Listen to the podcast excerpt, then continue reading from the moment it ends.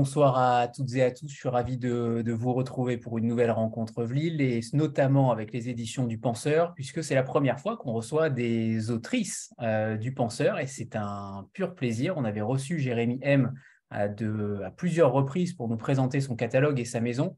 Euh, aujourd'hui, on a la chance d'avoir Isabelle Opie et Isabelle Rossignol, deux Isabelle, euh, avec nous ce soir. Bonsoir à, à toutes les deux. Bonsoir. Bonsoir et Jérémy M, qui est, euh, évidemment euh, présent ce soir. Et on va commencer par toi, Jérémy, pour, euh, nous présenter la maison des éditions du Penseur, qui est récente et avec laquelle on a, déjà beaucoup échangé sur la qualité de, ton travail éditorial et la relation que tu avais avec, les auteurs. J'aimerais que tu nous parles, pour ceux qui n'étaient pas forcément là les premières fois, nous parles de cette maison et ensuite de ta relation avec Isabelle Rossignol et Isabelle Hopi. Eh ben, Anthony, euh, merci euh, pour l'invitation et surtout euh, nous permettre de, prendre la parole chez toi. Donc merci beaucoup, merci aussi à tous les participants qui nous écouteront. donc les éditions du Penseur ont ouvert leurs portes en, 2019 avec une conviction personnelle qui était que de la rencontre avec trois personnes, donc Isabelle Opi, Antonio Exposito et Gwen Guillain, euh, j'avais euh, entre, le, entre, entre, les mains euh, des œuvres littéraires qui étaient bouleversantes, au point que ça a radicalement changé ma vie et ça m'a fait devenir éditeur. Donc, je suis parti avec leurs textes, avec leur accord, évidemment, mais avec le projet fou de donner vie à leurs histoires et de les porter à la connaissance du monde. Et donc, euh, je suis parti avec mon petit euh, bâton de pèlerin euh, pour faire connaître leurs histoires. Et on avait commencé avec L'homme qui n'aimait plus les chats en mars 2019, le premier roman d'Isabelle Hopi. puis est sorti le quatrième ramage d'Antonio Exposito en janvier 2020. Puis Minuit sur le monde de Jules Pétricor, le premier auteur qui nous avait envoyé un manuscrit et que nous avons édité, qui était paru en octobre 2020. Puis, euh, on a continué comme ça et aujourd'hui, euh, nous avons dix titres parus, dont les deux derniers sont Chambre 152 d'Isabelle Rossignol et Les Échassiers d'Isabelle Hopi, qui est euh, du coup son troisième roman. ce qu'on fait aux éditions du Penseur, c'est de la littérature que moi je dis hybride, dans le sens où la notion de genre n'a pas vraiment d'importance pour moi. Ce qui compte, c'est la qualité de l'écriture et il y aurait des thématiques quand même transversales aux différentes histoires que, que, je porte, euh, qui sont simplement la, la nécessité d'une prise de parole à un moment T. Euh, la question aussi de la fiction, comment en fait les histoires traversent également les histoires que j'ai dites. Et Ah. On a perdu Jérémy, j'ai l'impression. Oui. Tu nous entends, Jérémy? Il est bloqué, Jérémy.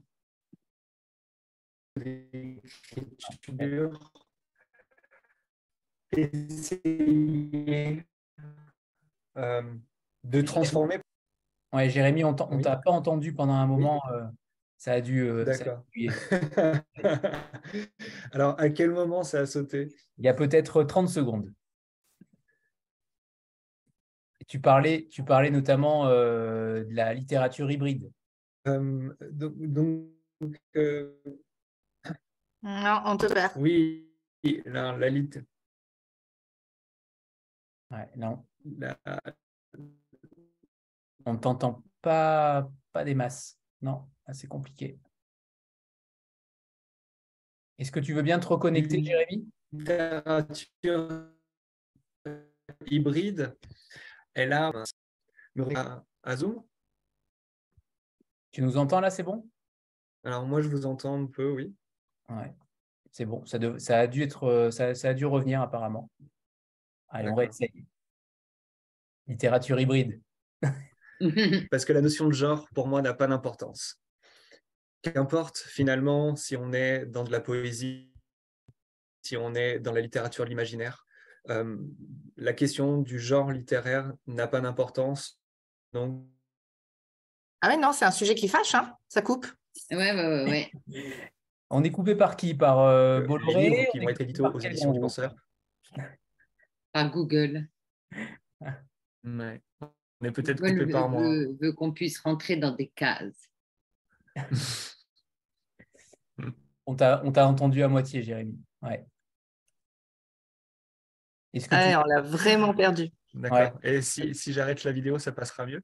Essayes Ouais, on peut essayer. Alors, on n'aura que ma voix. Ouais, c'est bon. Ça a l'air d'être bon. Alors, avec que ma voix pour essayer de vous transmettre cette idée que la littérature ne devrait pas avoir de genre, que seule la qualité du texte est prépondérante.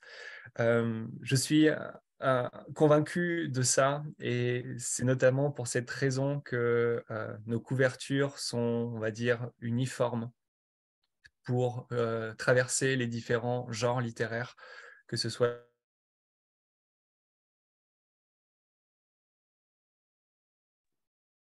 crois qu'on n'y arrivera pas. Non. Bon, de toute manière, il a déjà. peinture fantastique, poétique, ou Non, Jérémy, euh, c'est vraiment très, très haché. Essaye de te reconnecter euh, parce qu'à mon avis, là, ça ne, ça ne marche pas. Essaye de te reconnecter directement et je te réaccepte.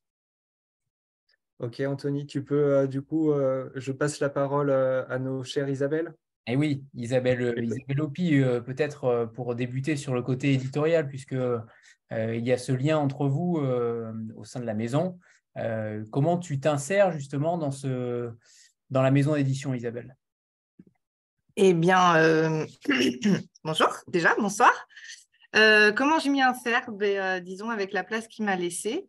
Euh, finalement, euh, assez rapidement, en fait, sur le projet éditorial, euh, je suis venue à travailler avec les auteurs sur euh, les corrections euh, des manuscrits. Donc, ça a été, ça a été un travail très enrichissant avec une, une volonté de, comment dire, de, de faire presque une chaise à trois pieds avec vraiment auteur, correcteur, éditeur. Et c'était palpitant, c'était c'était, euh, enrichissant aussi de voir les, textes naître, de voir les textes se, perfectionner, s'approfondir, se- comment dire, se densifier. Et, euh, donc au début de la, création de la maison d'édition, il y a eu tout ça, puis même sur les nouveaux auteurs qui sont arrivés. Et, euh, notamment, euh, c'est vrai que la particularité de la maison d'édition, outre le fait qu'elle ne fait pas euh, euh, de genre, elle ne case pas les auteurs dans des genres. Moi, je ne suis pas censurée, j'ai le droit de le dire apparemment. Euh, c'est aussi qu'il y en a beaucoup de premiers romans. Donc euh, ça, c'est très intéressant de pouvoir découvrir comme ça des, des- nouveaux auteurs, des auteurs qui, euh, qui, euh, qui font peut-être la littérature de demain. C'est peut-être ça aussi qui, qui nous porte. Et puis, tout en découvrant aussi même des auteurs plus chevronnés comme, comme Isabelle Rossignol. Donc, c'était... voilà, après, je ne sais pas trop quoi dire. Comment- J'aimerais que vous nous racontiez euh, toutes les deux euh, votre travail, votre relation avec Jérémy en tant qu'éditeur notamment et votre rencontre pour Isabelle euh, Rossignol. Mhm. Ça va pas être simple pour moi ce soir avec les deux noms. Ah ouais, ouais. Isabelle R. Isabelle R, allez. Isabelle, racontez-nous votre histoire aussi, parce que vous n'êtes pas primo-romancière, ça fait déjà de nombreuses, de nombreuses fois que vous publiez, notamment en jeunesse, et on parlera de vos thématiques aussi tout à l'heure. Euh, mais pour le coup, euh, comment s'est faite la rencontre avec, euh, avec Jérémy M, et notamment ce retour à la littérature générale que vous aviez déjà euh, abandonné ou pas, je ne sais pas si c'est le bon terme, mais en tout cas, vous n'aviez plus publié en littérature générale depuis déjà une bonne douzaine d'années. Oui, dix ans. Alors, disons qu'entre-temps, j'avais publié un texte sous un pseudonyme, euh, donc euh, en littérature adulte. euh, mais bon, ça, compte à moitié. Je ne sais pas si on peut parler vraiment de, de retour ou de pause. vous savez, l'écriture ne se calcule pas vraiment. Donc, c'est vrai que j'étais arrivée à, à épuisement d'un matériau euh, pour la littérature adulte. Et en revanche, en littérature jeunesse, euh, on peut dire que je m'éclatais. Euh, je faisais des petites séries, ça marchait bien. Donc c'est vrai que je me suis laissée un petit peu porter par ça. Puis après, bon, des événements de vie, je me suis mariée, j'ai divorcé. Enfin bon, toutes sortes de choses qui font aussi la vie d'un auteur et qui peut venir contrecarrer sa, sa carrière. Enfin, toujours est-il que j'ai euh, écrit Chambre 152 et euh, je m'étais dit que je chercherais, comme j'ai fait en jeunesse, puisqu'en jeunesse, au départ, j'étais à l'école des loisirs, donc une grande maison.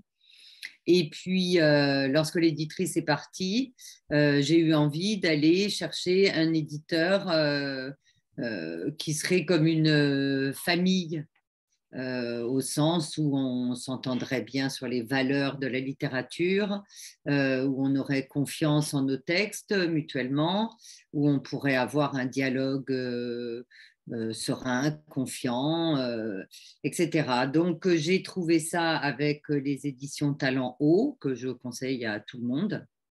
Vraiment une excellente maison. Et, et je me suis dit, donc en littérature adulte, je veux faire la même chose. Et j'ai donc cherché tout simplement, puisque je suis chroniqueuse et que je reçois livre hebdo, euh, eh bien, j'ai cherché dans livre hebdo euh, des éditeurs que je ne connaissais pas. Je suis allée lire les livres de ces maisons d'édition, voir si je m'y retrouvais.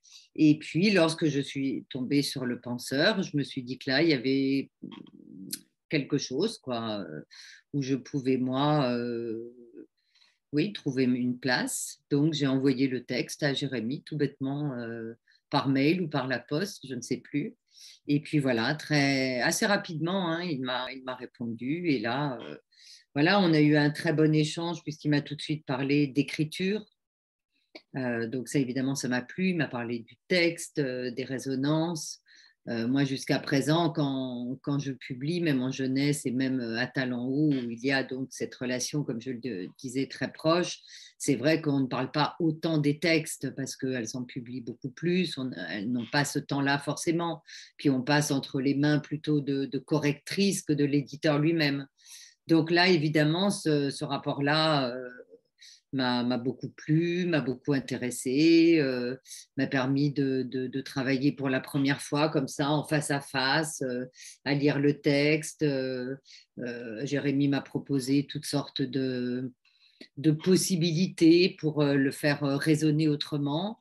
donc voilà, tout ça était, était très très très intéressant. On reviendra justement sur votre sur la le changement peut-être, les changements que vous avez effectués? Alors non, euh, enfin pardon, si je peux me permettre. En fait, après, on est, enfin, je pense qu'on est, vraiment revenu à, la base, mais de toute manière, ça, ça n'était pas des changements euh, fondamentaux, euh, c'était des, essais en fait pour sur la mise en page, des choses comme ça. Ça a été des, des tentatives, mais rien de non, ça aussi, c'est quelque chose qui m'a plu. Quoi. C'est que je sentais qu'il ne voulait pas modifier le texte parce que pour la première fois de ma vie, d'ailleurs, moi, je sentais que j'avais un texte qui était là de toute manière. Donc, euh, c'est vrai que je ne l'aurais pas non plus euh, complètement modifié. Bien sûr. Jérémy a l'air d'être de retour. Est-ce que ta connexion marche à nouveau ou pas? Est-ce que vous m'entendez? Oui. Ça a l'air d'être pas mal. Euh, c'est vrai qu'il y a une spécificité avec le texte d'Isabelle Rossignol en, ce qu'il avait euh, une forme d'unité euh, initiale euh, et que c'est quelque chose que je découvre aussi au travers du récit poétique, qu'il y a une, forme dans le texte et dans l'écriture qui en lui-même est une acceptation presque totale ou un refus presque total.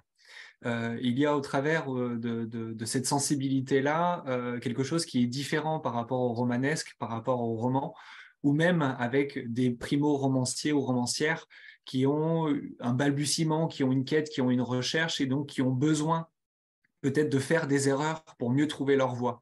Là où l'expérience euh, d'Isabelle Rossignol, je pense, hein, euh, est quand même beaucoup plus importante qu'une jeune autrice ou un jeune auteur. Donc, euh, il y avait aussi cet élément-là dans le texte d'Isabelle Rossignol. On en, a, on en a un autre aussi qui va paraître bientôt, où la, l'expérience d'écriture, la maîtrise en soi de l'écriture est euh, beaucoup plus forte Et donc, en fait, c'est soit on, on l'accepte, soit on le rejette. Et du coup, bah, on accepte. on accepte, mais après, ça n'empêche pas aussi un travail de perfectionnement. Hein. Ces lectures orales ont permis justement de s'assurer que tout était euh, bien l'endroit où on voulait le mettre. Et euh, en fait, euh, en soi, la moindre correction n'est jamais anodine, hein, de toute façon. C'est jamais du rien. Oui, de, toute façon, moi, je, retravaille toujours comme ça à, l'oral, parce que effectivement, n'importe quelle virgule compte, surtout dans un, dans un texte de ce genre. Quoi. Donc oui, c'était ça, c'était s'assurer. J'ai bien aimé le mot s'assurer. C'était un peu ça. On va s'assurer que tout est au bon endroit. C'était ça le travail en fait qu'on a fait. Et on reparlera de cette virgule ou même de l'absence de virgule, puisque euh, mhm. votre texte n'y est, euh, est, pas étranger. Euh, Isabelle Opi, Isabelle A, j'aimerais que tu nous parles de, de, cette relation aussi sur le texte, parce que je sais qu'avec Jérémy, vous parlez énormément texte aussi, littérature, et parfois, j'imagine qu'il y a des désaccords, j'en suis même persuadé. C'est mon petit doigt qui me l'a dit. Il dit beaucoup de choses, ce petit doigt. mais, ton roman, il est, euh, il est tellement différent de beaucoup d'autres euh, que j'imagine qu'il y a eu aussi beaucoup de débats euh, avec Jérémy sur la façon de le créer, que ce soit sur la forme ou sur le fond. On y reviendra évidemment après, mais j'aimerais que tu nous parles de cette relation avec Jérémy aussi en tant qu'autrice, puisque ce n'est pas ton premier roman avec lui. pour le coup, l'histoire continue, l'histoire est belle et elle continue. Ben, l'histoire continue et puis elle va même euh, elle va même un peu plus loin d'ailleurs. C'est ça qui est assez intéressant, c'est que euh, ben, euh, moi j'ai commencé avec Jérémy à travailler d'abord sur L'homme qui n'aimait plus les chats, même si le penseur de mots était rentré dans le projet éditorial puisqu'il a donné le nom à la maison d'édition. Et donc je suis revenue vers lui tout naturellement avec les échassiers et, et j'espère avec un quatrième, ben, j'espère qu'il sera intéressé pour, euh, pour la suite. Et, euh, et c'est vrai que la construction des échassiers était un petit peu particulière parce que euh, il a été, il a, il a beaucoup changé ce livre entre temps. Donc déjà, il a une, une, présentation particulière puisque c'est un livre à deux portes d'entrée. Et, et, il fallait peut-être un peu cette audace des éditions du penseur pour façonner même un objet livre euh, de la sorte. Alors, ce n'était pas une première intention hein, de faire un livre qui se retourne. Au début, euh, j'avais construit le livre avec euh, les deux chapitres parallèles entre l'histoire d'en haut et l'histoire d'en bas. Et assez rapidement, je me suis retrouvée dans une impasse d'écriture où je, tournais en rond dans le sens où j'avais trop de piétinement, trop de répétition. Et, et je manquais d'unité entre les deux histoires. Et j'avais envie vraiment d'avoir de, d'avoir deux histoires à la fois parfaitement autonomes et à la fois totalement interdépendantes. Et euh, donc, il pour, pour, vraiment achever le texte, en me disant que j'allais reséparer les chapitres à nouveau, j'ai vraiment reconstruit une histoire d'abord, puis l'autre. Celle d'en haut est venue beaucoup plus vite d'ailleurs. Et, euh, et, Jérémy m'a accompagnée du coup tout au long de ce, processus, ben, ne serait-ce que parce que j'avais réussi à, euh, aussi grâce à, son aide, à obtenir une bourse de création euh, de ma région pour, pour ce projet-là. Et, et puis de nos échanges, en fait, ben, ça nourrit le texte, en fait, nos, nos échanges sur la littérature, mais aussi sur, les, modalités, les interactions humaines, les choses comme ça. Donc ça, c'est des choses qui sont très enrichissantes et qui, et qui m'aident aussi à l'élaboration de mes projets. Et, et, et, en final, quand, quand il s'est construit, c'est venu assez vite cet objet. Euh, quand, dès que le texte a commencé à se débloquer et à avancer, c'est venu assez vite de, de, garder les histoires séparées et de faire un livre qui se retourne.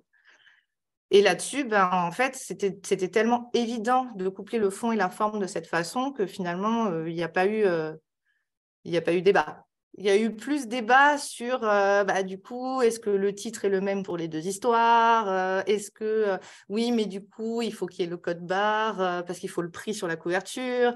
Mais moi, je voulais pas parce que je voulais pas qu'on voit.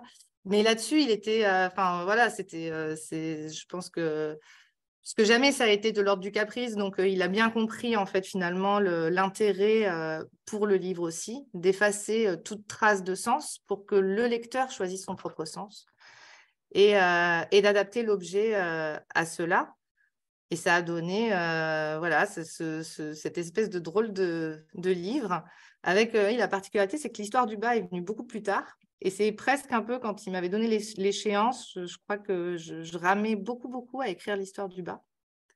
Et bon, bah, j'envoyais quand même les chapitres au fur et à mesure parce qu'il me disait envoie-moi, comme ça je vois si tu avances ou pas. Bon, il me faisait les remarques, mais on n'était pas très convaincus ni l'un ni l'autre.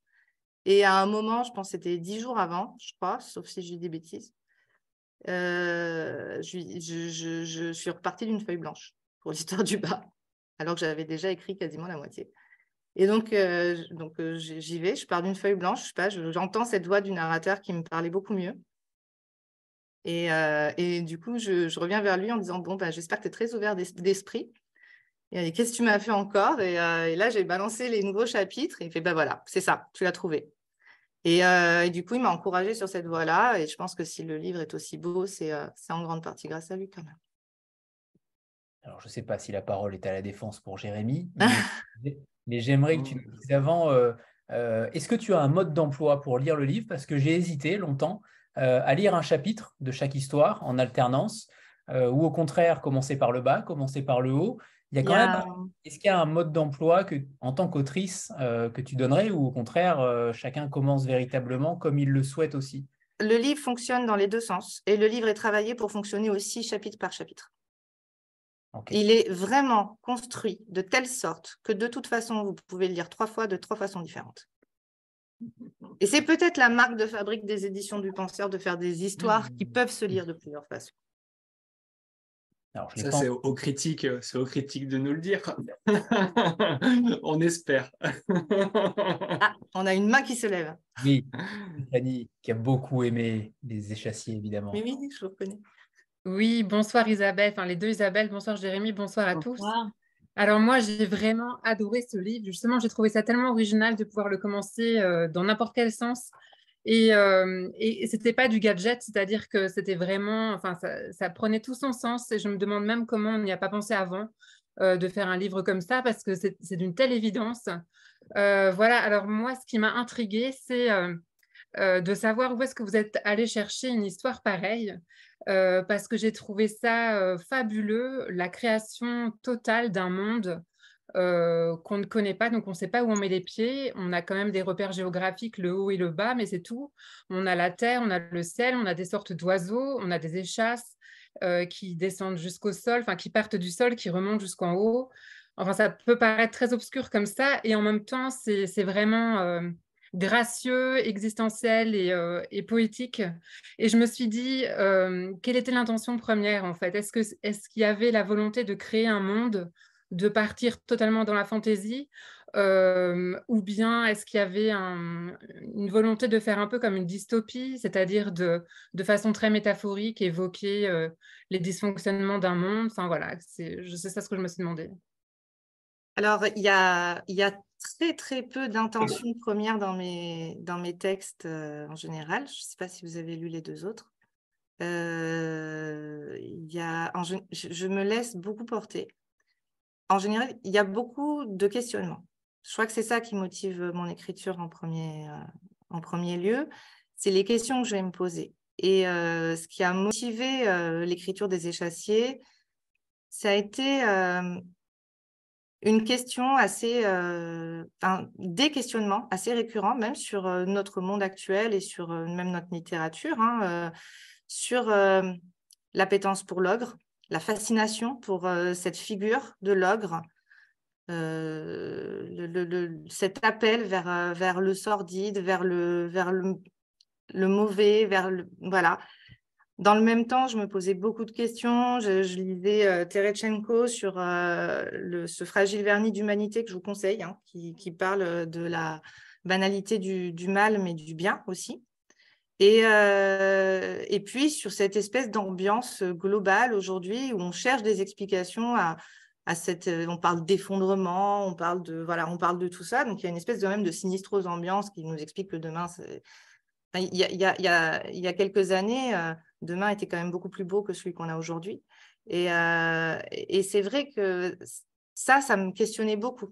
Et même ça a questionné ma propre position dans ce monde-là. Je crois que c'est ça. Et, et, puis des images. Les images me traversent, mais toujours fondues avec ces espèces de questionnements. Et donc, je déroule ma pelote et je vois ce que ça donne. Par contre, c'est vrai que ma façon de construire les histoires fait que je, je, je, pense énormément au narrateur. Donc, le narrateur va, va vraiment guider euh, toute la cohérence de mes univers à chaque fois. Et, et j'en suis énormément à l'écoute. C'est ce qui fait que, que ce texte, en fait, qui pourrait s'inscrire dans de la science-fiction, de l'imaginaire, n'en prend pas du tout les codes. Euh, c'est assez étonnant d'ailleurs. J'ai beaucoup de gens qui, étaient très surpris, euh, qui sont plutôt habitués à ce genre de littérature-là, euh, en étaient très surpris sur le fait qu'ils avaient du mal à se représenter l'univers, ils avaient du mal à... Les choses n'étaient pas bien décrites, on ne parle pas dans les, dans les archétypes de ce genre de littérature qui fait qu'on a des, clichés sur lesquels aussi s'accrocher, qui font des, des ancrages en fait rassurants.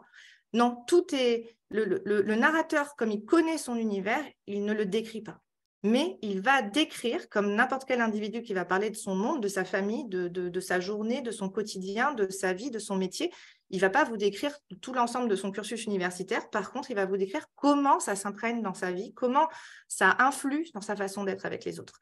Et bien voilà, c'est ça en fait. J'avais besoin de penser à cette idée de survivre au-dessus des autres, quitte à les écraser, à ces, à ces phénomènes d'emprise, de domination.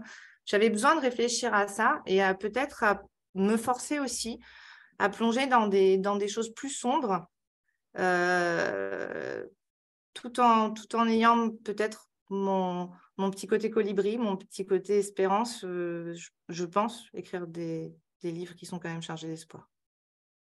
Je ne sais pas si j'ai bien répondu. Il n'y a pas de bonne et je ne crois non, pas. Non, mais j'ai répondu pas à côté pour moi. Euh, Isabelle R, j'aimerais qu'on revienne sur, euh, parce que vous animez des ateliers d'écriture aussi, euh, je ne sais pas si c'est encore le cas.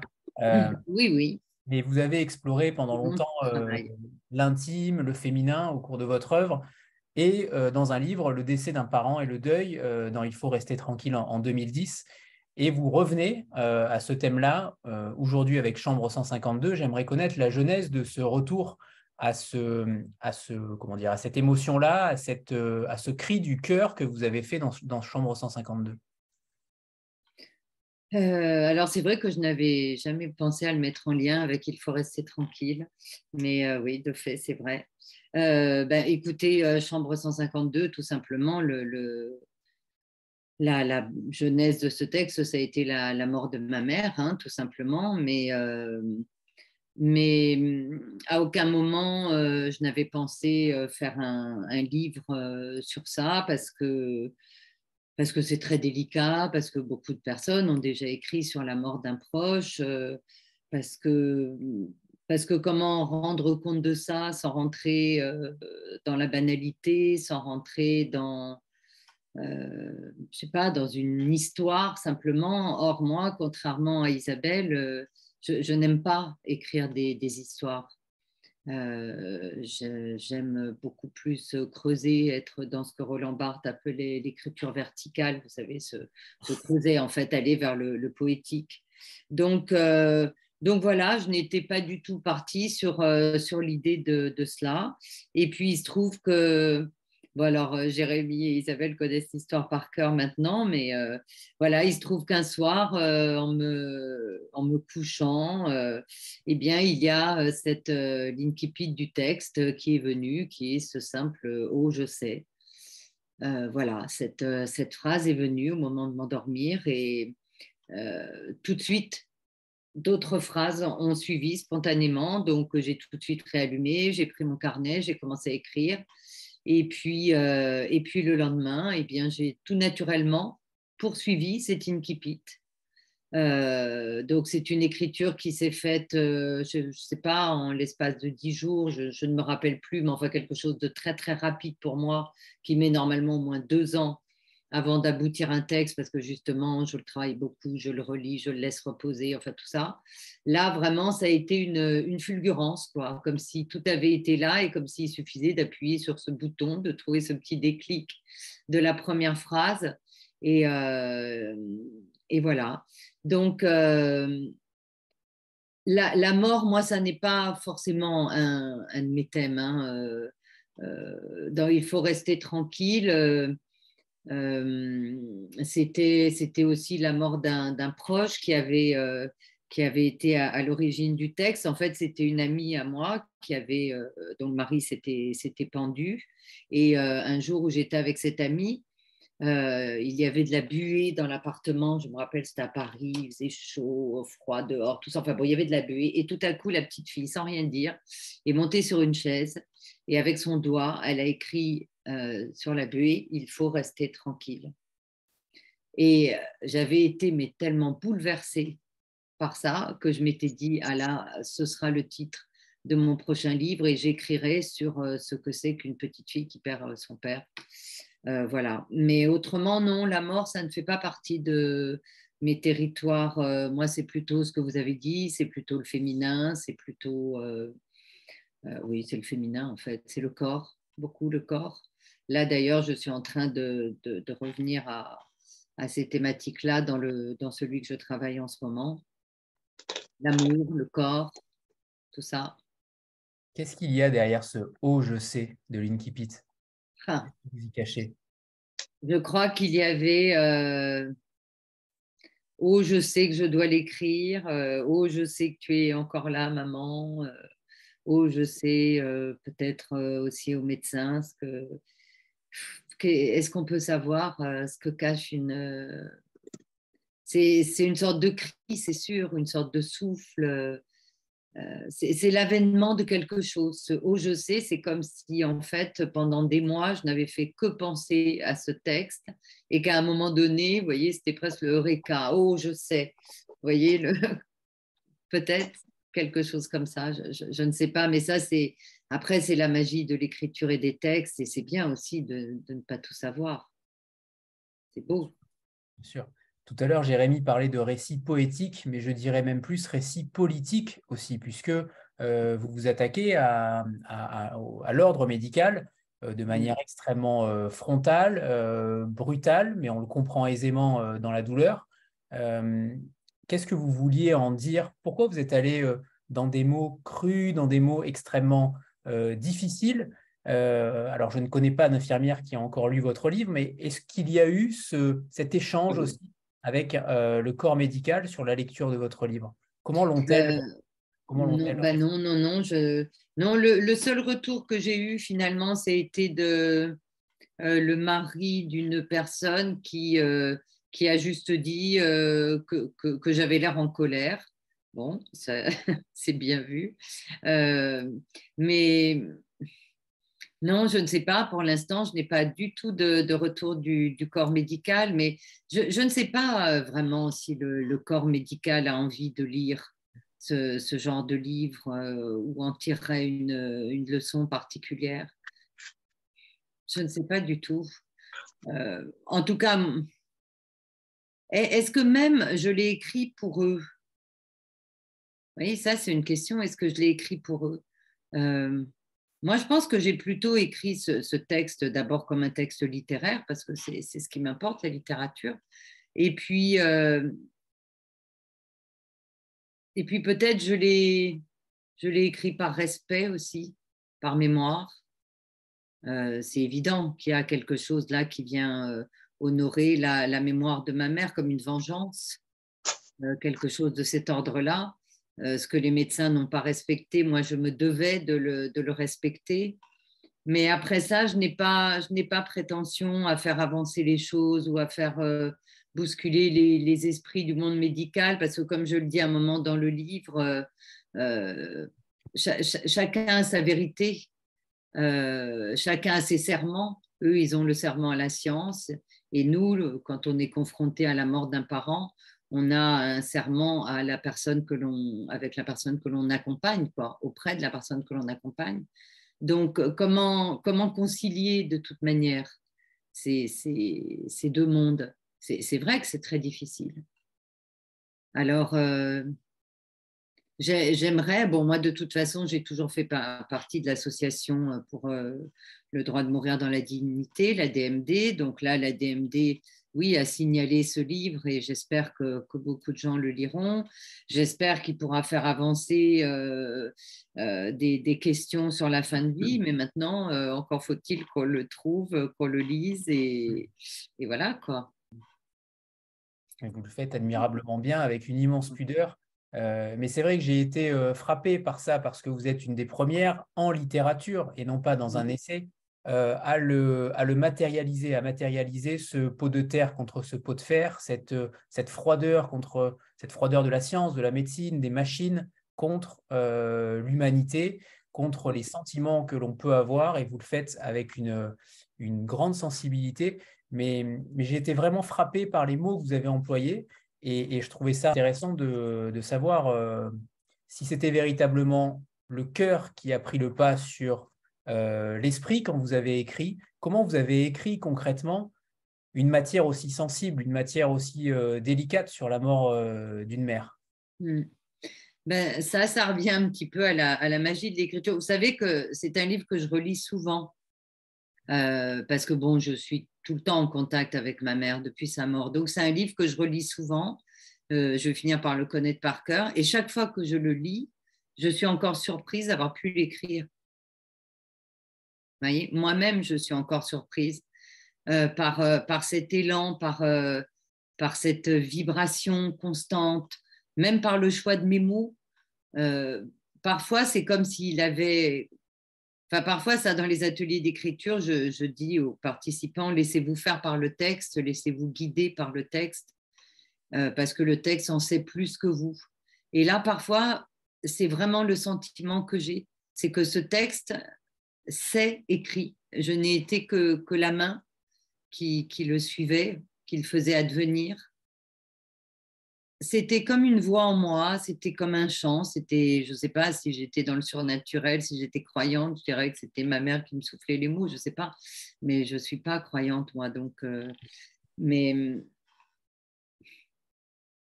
si je croyais à l'inspiration aussi, je pourrais dire, oui, mais il y avait quelque chose de cet ordre-là. Mais peut-être que vous savez, tout simplement, c'était, c'était le, désir. Euh, j'avais, j'avais tellement, mais tellement, enfin, je m'étais tellement dit pendant que, que ma mère souffrait que, que je ferais quelque chose et je n'ai rien pu faire. Alors peut-être que toute cette... Euh, cette frustration du faire euh, est passée ensuite par le fil du dire et que quelque chose là s'est imposé. L'inconscient peut-être aussi. C'est difficile hein, de, dire. Pour beaucoup de textes, je peux vraiment expliquer. Euh, là après, je peux expliquer comment je l'ai repris. Mais je veux dire pour la, pour la matière vraiment, c'est difficile parce que ça a été euh, au-delà de moi. Ça se comprend, ça se comprend. Euh, Isabelle A. Euh, c'est toujours étrange de vous appeler avec les abréviations. ben, On va changer de prénom hein, pour Il y avait Sandra qui, qui voulait prendre la parole. c'était, pour Isabelle, c'était pour Isabelle R. Alors je me suis permis de, de, dispatcher la parole de manière équitable parce que le CSA passe par là. Et un temps de parole équitable. Euh, elle reviendra après pour Isabelle R. Euh, Isabelle A. On cherche beaucoup dans ton livre euh, les métaphores. Je me suis surpris à chaque page, à chaque chapitre, à m'imaginer des mondes, à m'imaginer où tu voulais en venir, où tu voulais nous amener. tu nous perdais à la fois et en même temps tu nous retrouvais. Tout se mêle. J'ai l'impression que tu veux nous délivrer des messages et tu te retiens, ou l'inverse, je ne sais pas, mais en tout cas, euh, est-ce est-ce que pour toi, quand tu l'as écrit, est-ce qu'il y avait quand même une métaphore qui était évidente et hum, à laquelle le lecteur ne peut pas échapper? Alors déjà, euh, déjà pour comprendre un petit peu, euh, je, voudrais juste revenir sur une chose qu'a dit Isabelle qui est faux, qui concerne mon écriture. je ne raconte pas des histoires, je raconte toujours mon histoire. C'est juste que moi, je la raconte sous forme de métaphore parce que j'aime bien la penser, j'aime bien prendre de la distance avec ce que je vis ou ce que j'ai vécu. Et j'aime bien le critiquer, le retourner, j'aime bien le penser, en fait. C'est quelque chose qui m'intéresse beaucoup. Et donc, la métaphore, elle me sert, en fait, aussi à, à faire avec, avec ces histoires-là qui me peuplent. Et donc, les échassiers échappent pas, en fait, même s'il a l'air moins intime que le penseur, même si les chats ont l'air plus distants, on est sur des images, en fait, que ce soit les personnages qui sont des personnes très proches de moi. Après, sur les métaphores, on est sur... Ce qu'il y en a une qui m'a porté plus que d'autres, c'est celle de l'ogre. Celle de l'ogre, elle est, elle est incontournable dans les échassiers, qu'ils soient en haut ou qu'ils soient en bas. Et, et, c'était vraiment cette question-là, en fait, que moi, je me posais dans, à travers les échassiers. C'était est-ce que est-ce qu'il faut le nourrir ou l'affamer? Et en fait, en quoi ça consiste réellement? Qu'est-ce que c'est? Qu'est-ce que ça représente pour nous? Cette façon, ce vide en nous, euh, que ce soit nos failles, nos peurs, nos colères, euh, notre sentiment d'inutilité, à quel moment on plonge en fait dans euh, quelque chose qui en fait est juste là pour détruire l'autre? Et dévorant. Et on a tous, je pense, été dévorants dans nos vies envers nos proches, envers où on a tous subi des gens qui étaient dévorants envers nous, qui étaient qui étaient entre les phénomènes d'emprise, les phénomènes de, de, ça, peut aller, ça va de la maltraitance à, enfin, il, y a, plusieurs extrêmes en fait, mais même sur ces petites doses, je crois que oui, on est, euh, on est énormément motivé par nos désirs, par nos peurs, et, euh, et à quel moment on prend le dessus là-dessus? À quel moment on, on lutte contre nous-mêmes finalement Est-ce qu'on n'est pas notre propre ennemi? Donc, ça va être, euh, mais ça peut être même des, des, banalités, quoi. Euh, euh, le sentiment du manque d'attention et toujours être là, réclamer à l'autre, des trucs comme ça. On est, on est tous, je pense, tombés dans ces travers-là, que ce soit de la jalousie, que ce soit n'importe quoi, et à quel moment ça bascule? Et dans les échassiers, on est dans des mondes où, où, il y a presque, il y a, y a pas, c'est toujours un équilibre en fait. C'est cette métaphore peut-être de l'équilibre. D'à quel moment on bascule où on continue à maintenir un équilibre qui est ultra précaire? Parce que parce que c'est précaire, c'est toujours précaire. Il y a toujours un truc qui fait qu'on peut dégoupiller, qu'on peut partir en vrille. Et ça peut être juste des traditions qui se perpétuent, c'est un, une parole qu'on n'arrive pas à prendre, ou au contraire, une qu'on prend trop. C'est ça, en fait. Peut-être que c'est ça qui est le plus emblématique des échassiers, c'est l'équilibre. Et d'ailleurs, on est sur des gens qui sont tout le temps à risque. Et en même temps, c'est enivrant de risquer de perdre l'équilibre, de flirter comme ça avec le vide, et en même temps, ben, ça nous bouffe. Je crois que ça, ça me, ça me parlait beaucoup. Il y a aussi un, équilibre, mais aussi une dualité qui est euh, flagrante dans tout ton, dans tout ton roman, que ce soit le ciel, la terre, euh, le monde enfant et le monde adulte, où là aussi tu insistes beaucoup sur l'enfance. Euh, c'est un livre, à mon sens, un, un, grand livre sur l'enfance aussi, où, où, où tu, tu mets en exergue euh, toutes ces petites choses dont tu viens de parler sur la question de domination. Alors, il y a une petite chose qui ne euh, euh, se voit pas et c'est rigolo de le, faire découvrir aux gens en rencontre. ce sont les auteurs qui m'ont inspiré pour ce livre. Il y, a, il y a un auteur en particulier qui m'a énormément inspiré pour ce livre et c'est un auteur qu'on ne voit pas dans ce genre de littérature, c'est Pagnol. Moi, Pagnol, il a bercé mon enfance. D'abord parce que, ouais, je vois la tête d'Anthony, il a très ah ouais, non, j'étais pas, j'étais pas prêt à celui-ci, c'est intéressant, c'est génial, En fait, Pagnol a bercé mon enfance parce que euh, je, je, pense être une des rares personnes de ma génération à savoir ce que c'est que d'aller chercher l'eau à la source dans les collines d'Aubagne. Et euh, parce que j'ai passé mes étés chez ma grand-mère en face de la Sainte-Victoire. Et donc, j'ai été bercée par ce phrasé-là, j'ai été bercée par cette espèce de, de façon de parler très métaphorique des gens du Sud. Euh, je suis d'une culture méditerranéenne très prononcée. Et, euh, et en fait, les, le, rythme des phrases en haut, c'était pour moi euh, évident que ce soit un narrateur à la Marcel Pagnol qui parle, avec ce rythme des phrases en quatre temps en plus, cette façon d'allonger les adverbes, cette façon de, de, placer finalement euh, aussi les images. Et euh, parce que pour moi, c'était vraiment le narrateur de l'enfance. Et en bas, en bas, le personnage, il est dans l'immédiateté. Il est, euh, il est tout de suite, il ressent, il sort de l'enfance, il doit la quitter et il ne le veut pas, il le refuse. Et c'était, c'était Lily Desbellons. C'était ce personnage-là de Lily Desbellons, qui est le meilleur ami de, Marcel, et qui a cette façon de parler. Et j'avais, euh, moi, des cousins qui parlaient comme ça. J'avais des, des, copains de, de, ça des copains de garrigue quand on allait, on allait s'écorcher les genoux sur les caillasses. Et, et donc, oui, il y avait il y a en même temps quelque chose de très cruel dans l'enfance. Et euh, euh, c'était, intéressant d'y mettre, d'y voir à quel point, même dans quelque chose qui nous paraît extrêmement innocent, justement comme l'enfant, il y a cette cruauté, il y a cette forme de, rivalité, de, compétition, de, voilà, de jouer sur ces, effectivement ces dualités. Et je crois qu'en bas, elle est encore mieux marquée parce que finalement, la dualité, elle est entre l'avant et l'après. C'est vraiment ce moment où on franchit la limite et on ne peut plus revenir en arrière. C'est pas vrai. Et peut-être qu'on vit dans l'idée qu'on peut revenir en arrière, mais en fait, ce n'est pas possible. Et ça, ça fait beaucoup écho à nos sociétés. On rêve d'un monde d'avant qu'on n'a jamais connu. Et la bise à Eric Zemmour. Euh... Sandra, à toi.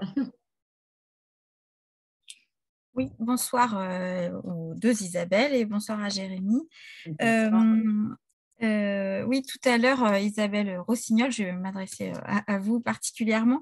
vous disiez que le thème, la mort n'était pas forcément un de vos thèmes, mais que d'habitude, c'était plutôt le féminin et le corps. Ça, c'est plutôt une remarque. Hein. Ma question vient après, mais finalement, dans, le, dans votre texte, le, féminin et le corps prennent beaucoup de place. parce que le corps perd en, en, dignité et ce sont deux femmes qui voilà, avec tous les liens qui existent entre elles. Bref, ça c'était une remarque parce que finalement ça, saute aux yeux aussi quand même. Et euh, oui, ma question c'était plutôt par rapport à l'écriture. Vous parliez d'une écriture fulgurante tout à l'heure.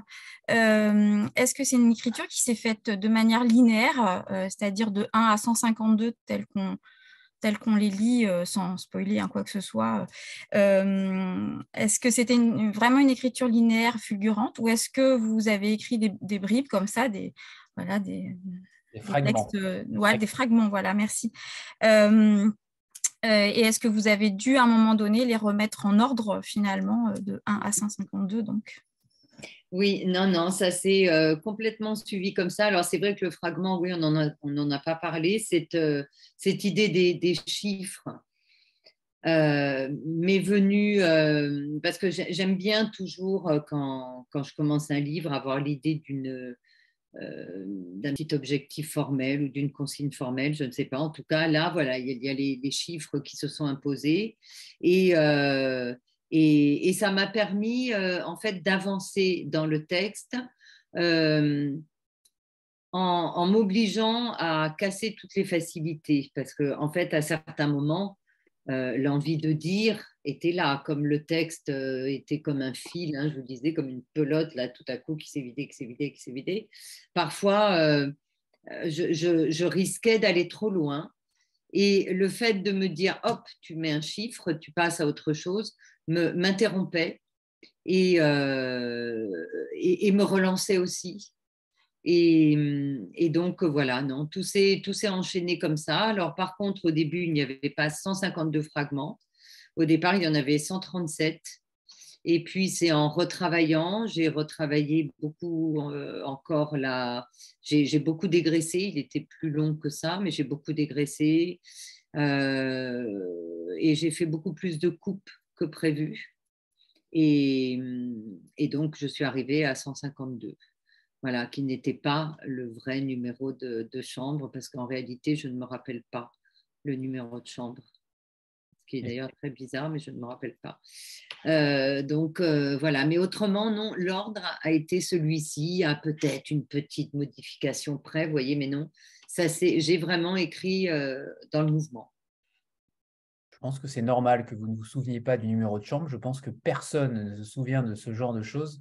cela étant, ça fait aussi partie, et j'avais, j'avais cru, j'étais persuadé que c'était la chambre initiale, puisque chambre 152, c'est déjà extrêmement froid comme titre, c'est déjà extrêmement euh, statique. Euh, et c'est peut-être pour ça aussi que vous l'avez peut-être choisi. Euh, vous en parlez C'était le titre, mais ce que je veux dire, c'est que moi, je m'étais dit donc que le titre du livre, ce serait Chambre, plus le nombre de fragments. Donc au début, c'était Chambre 137 parce que j'avais 137 fragments et je suis arrivée à chambre 152. Mais le, le, titre, je voulais que ce soit ça, quoi, quelque chose d'hyper sobre comme ça. Ouais, ouais. D'accord. Mm. Stéphanie.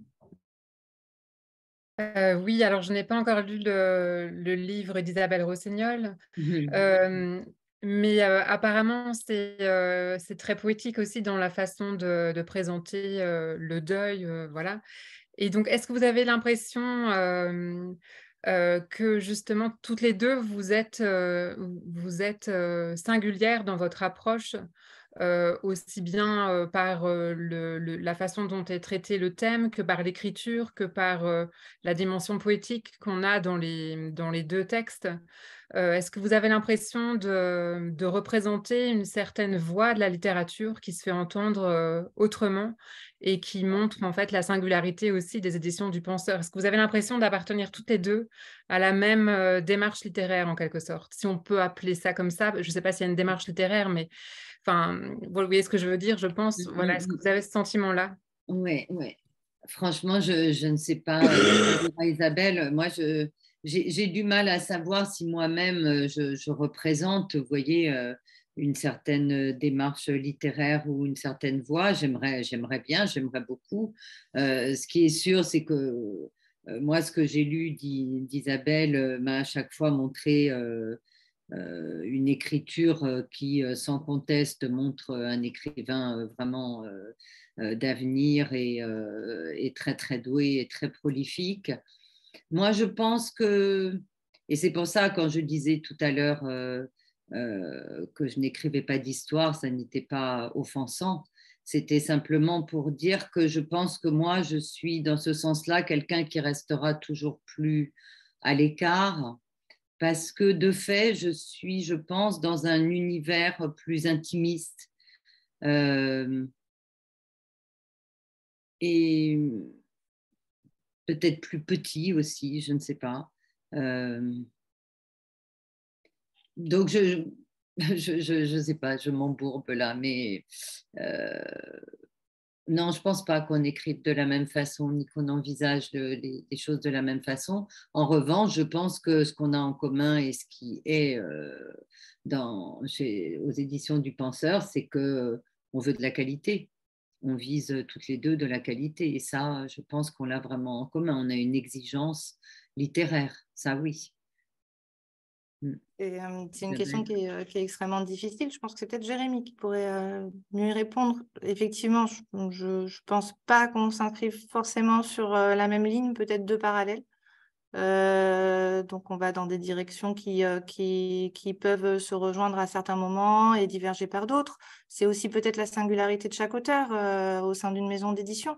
Et la force de l'éditeur, c'est d'arriver à rassembler à rassembler aussi euh, bah, plusieurs singularités. Je pense, euh, je pense aux autres textes même de la maison d'édition qui sont euh, extrêmement forts, extrêmement puissants. on, est sur des, on est sur des œuvres qui ont qui sont jamais faciles à mâcher en fait. On n'est jamais sur, on n'est jamais, quel que soit le, titre du catalogue, sur quelque chose de, de on va dire, de, vite oublié. En général, euh, c'est euh, soit on rentre dedans euh, complètement, soit on n'y rentre pas. Souvent, c'est des œuvres qu'on arrive à relire plusieurs fois et à chaque fois, on comprend encore d'autres choses. Mm. C'est peut-être ça la singularité des éditions du penseur. C'est effectivement cette exigence de qualité. c'est ce qui fait un petit catalogue aussi, mais c'est assez, assez fort de se dire qu'on en fait partie. Et, euh, et, et, oui, quand, quand, je vois les autres œuvres aussi, on a tous notre patte, tous notre style, tous notre, nos univers, notre façon euh, d'exprimer euh, des choses qui nous sont très intimes et, et, très fortes, enfin en tout cas qui nous touchent au plus près, et tous autant que nous sommes en tant qu'auteurs. Mmh. Donc peut-être que c'est ça le commun, c'est plus notre éditeur. Mmh. Oui, moi, ce que je pourrais dire aussi, ce qui nous différencie, je pense, c'est que euh, moi, je serais absolument incapable euh, de, de, travestir. Alors, je ne sais pas si je vais avoir le, bon mot et si je ne l'ai pas, ça n'est pas offensant là encore, mais euh, toute cette force du, du, fantastique, du métaphorique, tout ça, moi, je ne l'ai jamais eu et je ne l'aurai jamais. Euh, je m'inscris dans, quelque chose de beaucoup plus réel, mais je pense que peut-être ce serait le moment qu'on lise chacune un extrait, si je puis me permettre. Comme ça, ça ferait entendre les deux, les deux écritures. C'est parfait. Peut-être que Jérémy va intervenir euh, avant. Est-ce qu'il est là? Oui, sur, la, sur, le, sur le sujet de, des choses qui nous rassemblent et pas forcément les choses qui nous ressemblent, moi je dirais que c'est ça ce que j'essaye de faire. Euh, qu'il n'y a pas un seul auteur qui, qui se ressemble aux éditions du penseur. Donc il y a une diversité d'accents, il y a une diversité de couleurs, il y a une diversité de genres. Euh, et tout ça, ça j'espère en fait réussir à, à les réunir à l'intérieur même d'une même maison. Et, euh, et, et, du coup, euh, il y, a quand même le, commun de, de, de, tout cela, c'est la force de la prise de parole. Quoi qu'il en soit, cette prise de parole chez Isabelle Hopi ou chez Isabelle Rossignol, il y a une, puissance, une nécessité à, à, dire et à le dire également comme ça. Euh, chacun et chacune au sein des éditions du penseur explorant aussi une façon spécifique, bien particulière de rendre compte de ce que chacun et chacune a, à dire. Euh, donc euh, finalement, on pourra même imaginer, et, j'espère voir Isabelle Rossignol comme Isabelle Hopi, bah, dans de nouvelles tentatives, continuer aussi cette exploration et du forme et du fond pour aussi créer ce renouvellement là nécessaire pour pas être dans une forme de répétition, pour pas être dans une forme de redite, mais qu'il y ait chaque fois une exploration d'un genre nouveau, d'une idée nouvelle, de, quelque chose qui nous emmène jamais là où, euh, on peut s'y attendre. Donc euh, finalement, euh, peut-être que le critique nous dira dans dix ans ce qu'aura fait les éditions du penseur en disant qu'ils ont réussi à faire quelque chose. Enfin, je nous le souhaite, mais que c'est plutôt vers, vers devant, en fait, moi, ce, vers quoi je me dirige, en espérant avoir de cette trajectoire éditoriale que, je, que j'appelle souvent, je ne dis pas que j'ai une ligne éditoriale, mais que j'ai une trajectoire, c'est que chaque nouvelle rencontre, ça m'emmène et ça me fait avancer dans mon propre chemin en tant qu'individu, bah, humain, citoyen, et puis professionnellement en tant qu'éditeur. Donc, euh, je dirais plutôt, c'est voilà, ce sont des textes qui, qui nous rassemblent plus que, que, des textes qui nous ressemblent. C'est bien dit. Si, si, je puis me permettre, euh, euh, quand, quand Jérémy parle de trajectoire ou de, livres différents ou qui se ressemblent ou qui se rassemblent, etc., moi, de toute façon, de, tous mes livres pour l'instant pour adultes, je crois qu'il n'y en a pas un qui se ressemble. Euh, justement, c'est ça euh, qui m'intéresse à chaque fois quand je parlais d'un défi formel. Euh, pour chaque livre, que ce soit Petite mort, mon premier, que ce soit Histoire de lit, que ce soit, enfin, à chaque fois, et, d'ailleurs, ça ne me vaut pas, euh, ça ne me réussit pas beaucoup, parce qu'un auteur qui ne suit pas justement une ligne, très souvent, il perturbe son lectorat. C'est-à-dire que le lectorat d'un livre n'est plus le lectorat du suivant, etc. Donc, ça n'est pas forcément facile, mais, euh, mais c'est ce que j'aime, moi, me donner un, un défi différent chaque fois. Et ça, c'est ce que j'aime en littérature adulte. En jeunesse, on est plus conventionnel c'est une chose aussi similaire pour Isabelle, euh, Hopi. Hein. On a vu ces trois, livres et même l'histoire éditoriale globale aussi de, cette carrière en train de se faire est aussi très intéressante à voir comme euh, il peut y avoir des sauts d'un livre à l'autre, plus le rebours où en fait finalement l'ordre est clair aussi, le, désordre de lecture de, ces livres qui peut-être se feront un rebours comme ça trace une forme de trajectoire aussi artistique. Donc c'est très intéressant, c'est juste. Mm. Alors, est-ce que vous, voudriez bien nous lire un extrait chacune de vos deux romans? Isabelle Moi, il y en a deux dans un, donc euh, je ne sais pas. Du coup, je prends lequel? Le premier, le premier qui te, qui te vient en main. Non, mais je veux dire le, le haut ou le bas Ah, pardon. Euh, eh bien, on va commencer par le haut. J'ai commencé par le haut. D'ailleurs, difficile quand même dans un livre de commencer par l'envers. le bas. Mm. je ne sais pas euh, l'ensemble des lecteurs, je ne sais pas si tu as des statistiques hein, euh, pour savoir qui a commencé par le haut ou le bas, mais euh, pas évident de commencer par le bas parce qu'on a quand même l'impression de rater quelque chose. On a quand même l'impression. non, en réalité, peut-être pas, puisque le. Non, dans les deux. Non. Dans les deux, on a toujours l'impression qu'il nous manque une version de l'histoire. Ah oui. Ah mais je ne sais pas, j'ai commencé par le haut, c'est mon côté dominant. alors, comment, alors, commençons par le haut. Ben alors, euh, ah on commence toujours par le haut, hein, c'est vrai. Non, ben non, euh, il y en a qui commencent par le bas. Comme ça, ils montent. Il y en a qui choisissent l'enfant avant de ah, choisir Je ne pensais, pas à ça, j'étais grivoise. je l'avais, Isabelle, je l'avais. Euh, ben, j'ai pris, voyons voir.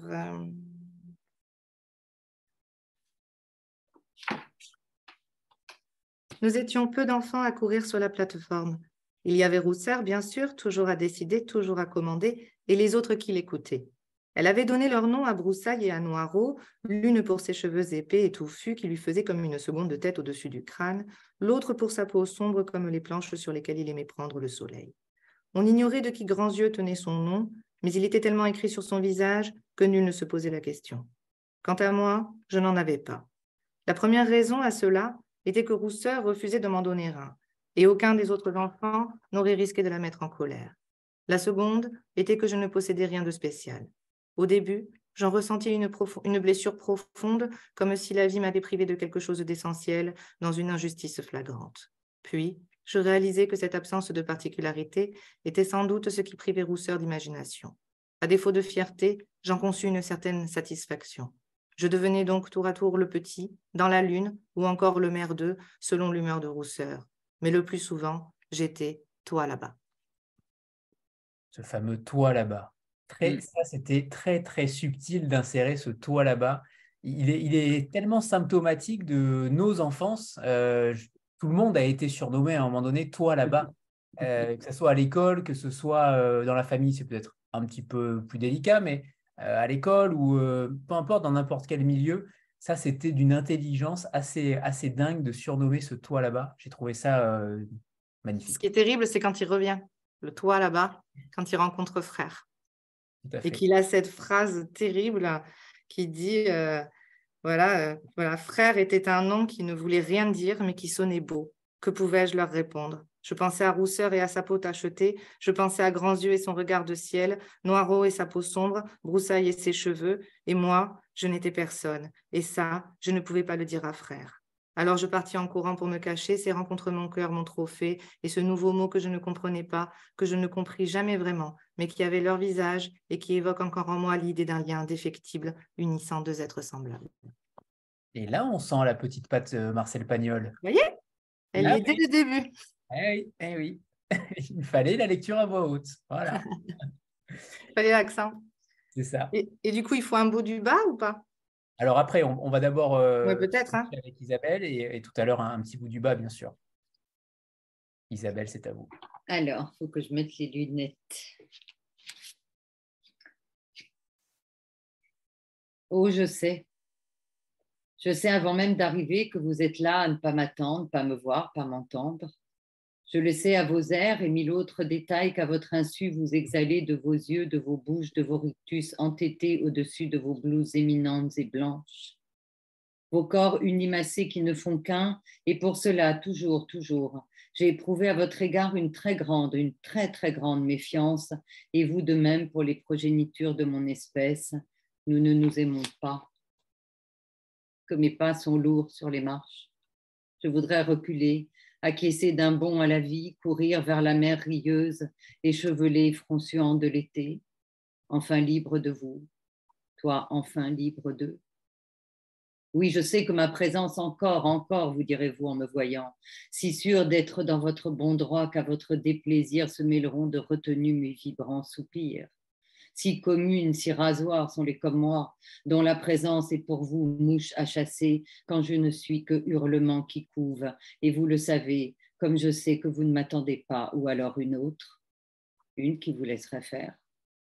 Moi, je ne veux pas vous laisser faire, je ne veux pas de votre science, de vos blocs, de vos chimies pugnaces et présomptueuses, votre sens opiniâtre à tout prix pour la vie. Je veux, comme toi, que tout s'arrête je veux ton au-delà que tu réclames, auquel tu crois comme une grande porte dorée que tu franchiras sous le regard des anges. Soulagée et radieuse, car chacun là-haut de t'absoudre. Mais vous, vous, qui jugera de votre entêtement à lutter contre l'appel des anges? Merci.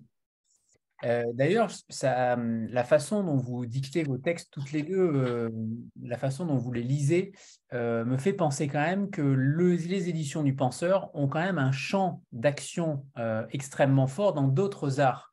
je pense forcément au théâtre pour Isabelle Rossignol et au cinéma pour Isabelle Hopi. vos deux textes ont clairement des images qui nous viennent pour Isabelle Hopi et, une scansion, une diction assez flagrante puisque vous vous adressez aussi au corps médical notamment.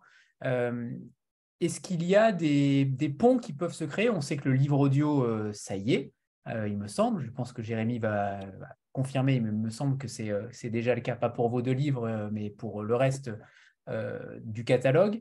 mais est-ce qu'il y a, j'ai l'impression quand même que dans ce catalogue-là du penseur, vous avez, et Jérémy a réussi à dénicher des voix-là qui s'insèrent et qui tissent des ponts entre, différents, entre différentes cultures, entre différents arts. Est-ce que, Jérémy, tu me, tu me confirmes cela? Est-ce que je ne suis pas fou? Est-ce que, est-ce que j'ai bien tu, n'es pas fou. Alors après ça, c'est mon intention hein, en tant que, euh, on va dire, euh, éditeur, de réussir à, faire du, du, transculturel d'une certaine façon ou du transmédia. C'est aller aussi explorer d'autres supports, d'autres façons de faire entendre euh, ces paroles-là, de faire vivre aussi bah, ces histoires. voilà, c'est ce, que, ce que je cherche.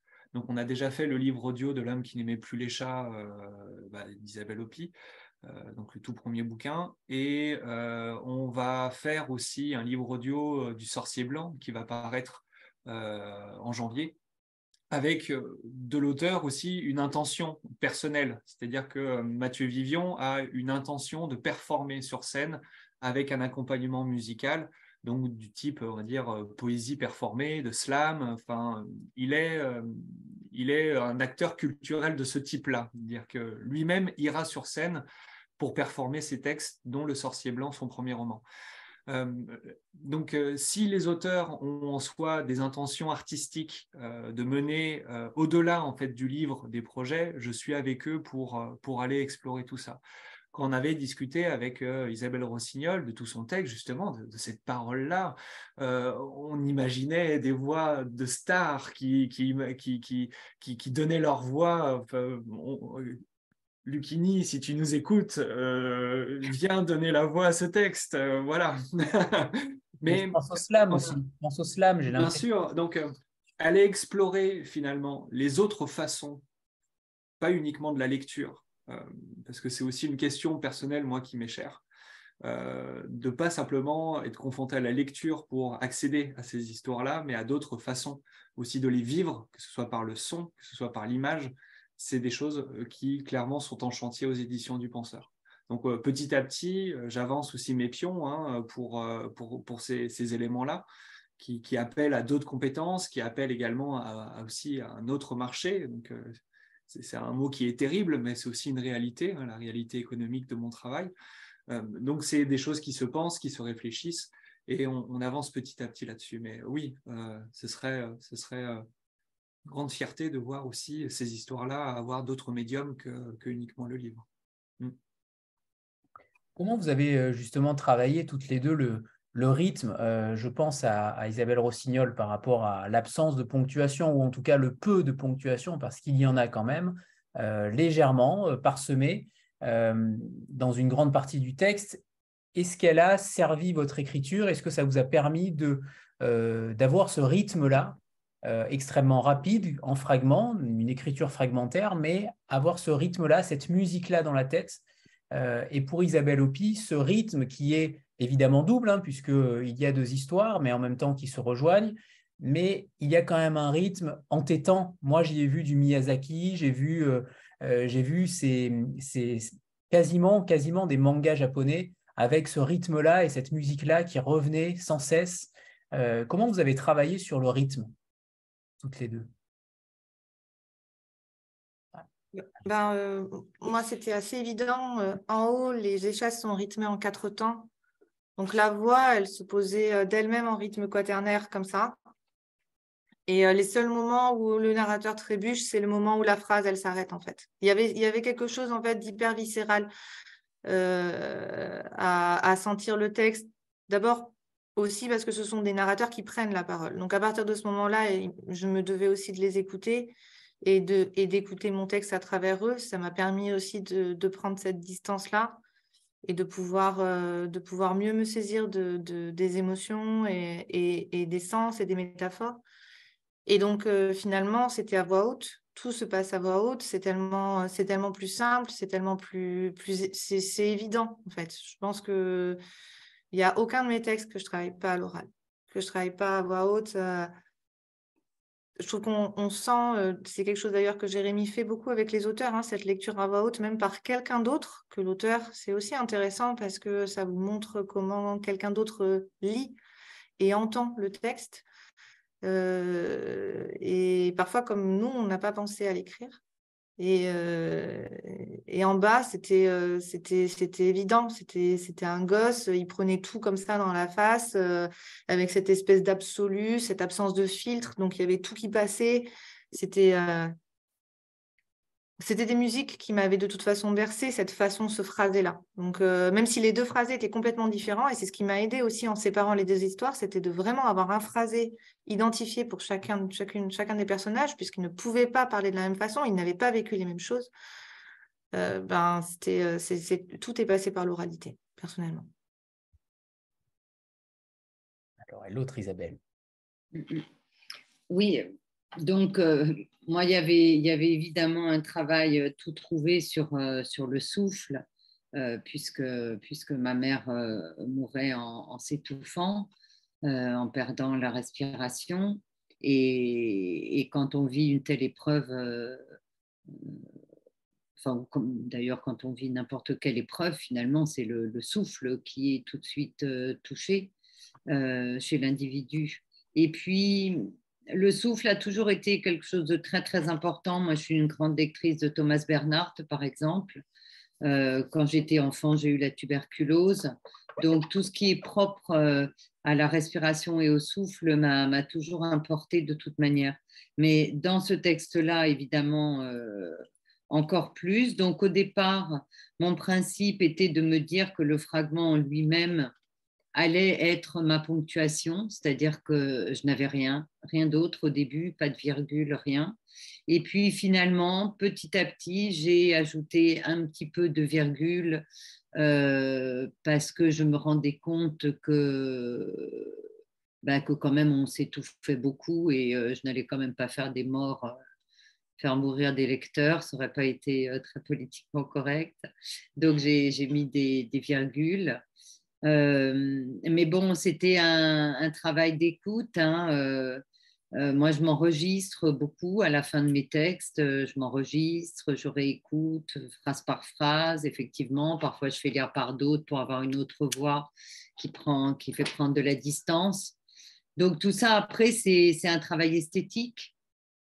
voilà, c'est l'esthétique du, texte, comme dans un tableau. Où est-ce qu'on va mettre le petit trait noir qui va faire ressortir euh, le jaune d'à côté. Euh. Voilà, c'est chercher euh, le moment où on reprend sa respiration, chercher le moment où on veut que le lecteur aille halter avec nous. Mais ce n'est pas la, première fois que je fais un travail de, ce genre, en fait, dans mes larmes. Euh, qui est un, texte sur la rupture amoureuse. Euh, là, c'est un texte qui pleure, donc ça s'appelle Mes larmes. C'est un texte que j'ai écrit en pleurant, du début à la fin.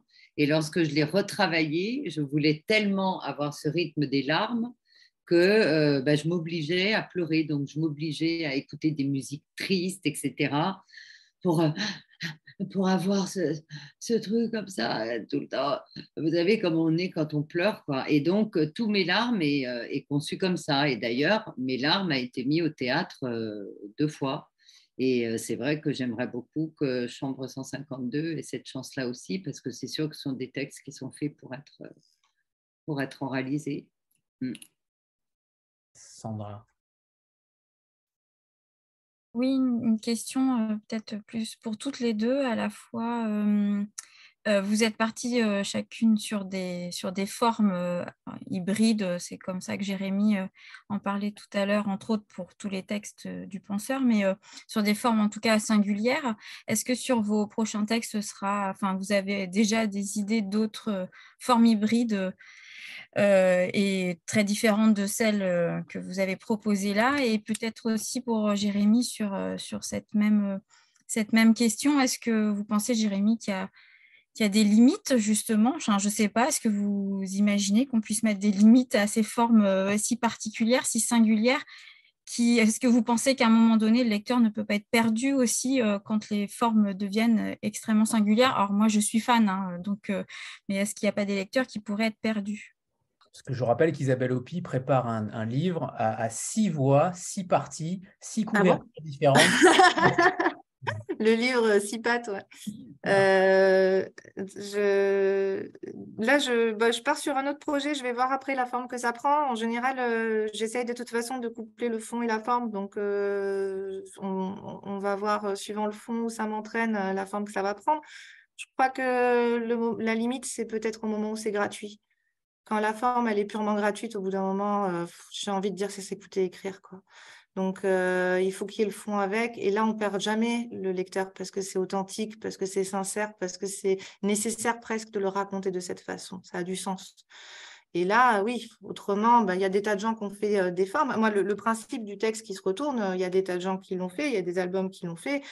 Qui fait que celui-ci fonctionne, c'est parce que ça a du sens, en fait. Dans l'histoire, l'idée, c'était pas de faire un texte qui se retourne, c'était de porter cette histoire-là. Et donc, c'était évident que cette forme-là arrive. Dans le penseur de mots, euh, l'idée de faire un, texte sur un texte, c'était euh, obligé. Euh, c'était impossible pour moi de, parler de mon histoire sans parler des mots et, de la façon dont ils avaient pu être utilisés contre moi. Donc, donc la grammaire devenait un décor tellement évident. Donc finalement, je pense que le moment où on, perd. Euh, peut-être que la limite, elle est là, c'est le moment où c'est gratuit. Je pense, je ne sais pas. Oui, enfin, moi, je, suis d'accord. Pour moi, la, forme doit servir le fond. C'est pour ça que euh, à, chaque livre, sa forme, puisque le fond euh, est différent, la forme doit être différente. Voilà le, prochain texte que je travaille.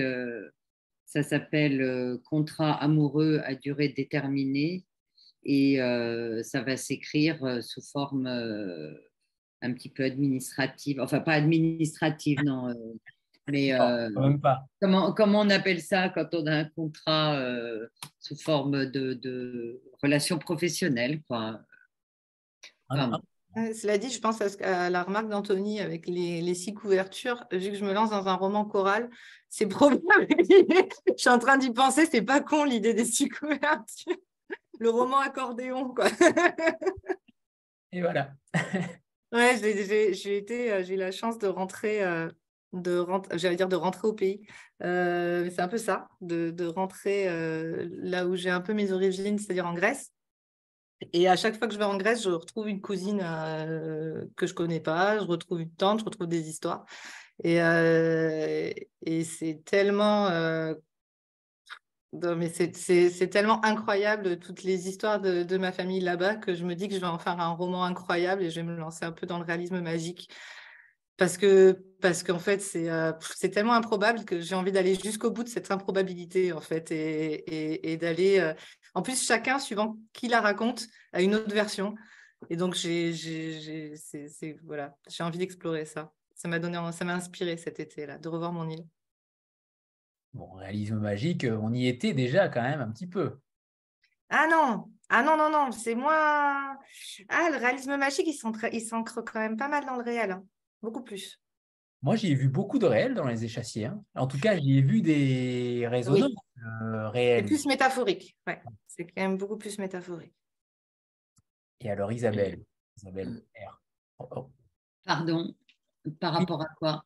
Par rapport à ce texte-là, de manière administrative, vous nous avez euh, éveillé oui, Non, non, en fait, ça, ça n'est pas le, terme, en fait, c'est d'une manière contractuelle. Voilà, euh, ça, va être composé euh, comme, il y a, la, plume, un contrat. la plume démasquée qui, qui, parle de juridique. Est-ce que ce serait ça Voilà, voilà, voilà, voilà, juridique, on pourrait dire. bon, en tout cas, pour l'instant, j'ai le, le premier jet, donc on a. Et pour adultes? on a... Ah oui, oui, oui, bien sûr, bien sûr. Oui, oui, non, mais bon, moi, j'ai laissé dire le terme retour à la littérature, mais je n'ai jamais arrêté, hein, en fait. J'ai des textes pour adultes. Et peut-être, oui, quand on dit est-ce qu'il n'y a pas des limites? Bah si, moi, j'ai des textes dans, dans mes placards dont je sais qu'ils ne sont pas publiables. Il y a des textes qui ne sont pas publiables quand même. Ben, je ne sais pas pourquoi, mais on le sait. Peut-être des textes euh, trop personnels, euh, des textes qu'on verra après notre mort, euh, je ne sais pas. Oui, ouais, je pense qu'il y a des textes non publiables. De toute manière, dès qu'on rencontre des éditeurs, on a souvent ce, ce, discours, ton texte est bon, mais je ne peux pas le publier. Donc c'est bien qu'il y a des textes qui ne sont pas publiables. Et Sandra voulait bien la réponse euh, de Jérémy. Oui, euh, la, limite, elle est aussi sur des aspects, on va dire, purement techniques. Hein. Le livre, il ne pourra pas euh, être comme un écran. Donc, ce qu'il doit avoir sur le livre correspond aussi à son médium en lui-même, à sa limite et à ses possibles. Donc, on va dire qu'il va avoir l'activité elle-même cognitive qui est celle de la lecture. Il va avoir simplement l'outil de travail qui sont le langage écrit euh, et aussi le livre comme support. Donc presque en fait tout doit se jouer en fait dans cette contrainte là. C'est la seule limite en fait, c'est ça. Donc que, que, tout s'explore, que tout soit exploré au travers de ce médium ouais, allons, continuons à aller d'explorer en fait ce que permet le livre et il nous a pas, il nous a pas encore tout donné, je pense. Une petite question. Oui, tout à fait. Je peux fumer? Oui, bien sûr, Isabelle. la nicotine passe pas à l'écran hein, jusqu'à présent. ah euh, oui, moi j'avais une question pour euh, Isabelle euh, Rossignol donc, probablement, étant donné le sujet du, roman, enfin du texte, qui a une dimension cathartique pour vous au moment de l'écrire. Et est-ce que justement, si ce texte-là, vous l'avez envoyé à un éditeur pour le publier, c'est que vous avez senti que cette dimension cathartique, qui était peut-être au départ juste pour vous, elle pouvait avoir une dimension beaucoup plus large et qu'elle pouvait, euh, voilà, qu'elle pouvait s'adresser aussi à, d'autres lecteurs qui n'ont pas eu la même mère, qui n'ont pas vécu la même chose, mais qui ont vécu le deuil. Est-ce que vous avez senti ça très fort, que ça sortait euh, de l'intime euh, et que ça avait donc une vocation à être entendu plus largement? Oui, oui, oui. C'est pour ça que j'ai tout de suite parlé de, de texte. En général, quand j'écris, je, je, parle tout de suite à ma sœur de ce que je fais. Et là, tout de suite, je lui ai dit, je tiens un texte voilà, je, savais qu'au-delà de, cette catharsis, parce qu'effectivement, vous avez raison, il y a cet aspect-là, mais je savais tout de suite que je dépassais le, stade de, voilà, j'écris un livre sur ma mère, à ce moment-là, je le regardais, mais là, je sentais que j'avais un texte, qu'il y avait un texte qui, se formait, quoi. Et c'est pour ça que je disais au début que j'avais l'impression que, ça se passait presque sans moi. un, un, texte est né, quoi. J'ai accouché d'un texte. Euh, et voilà, il a, il a, été là tout de suite, mais peut-être aussi parce qu'il y a eu cette forme d'effragment qui m'a obligée quand même euh, à, m'interrompre dans ma catharsis, à déjà me, me diriger. Vous voyez, peut-être que si je n'avais pas eu ça, mais... Euh, je rebondis, Isabelle, dans, le, dans, dans, le, dans le texte, vous ne vous épargnez pas non plus, puisque vous parlez souvent d'une fille indigne, vous parlez de vous en tant que fille indigne de vouloir euh, la mort de votre mère. C'est quelque chose qui est loin d'être euh, d'être d'être comment dire d'être commun, de se mettre aussi en difficulté soi-même dans ce genre de texte.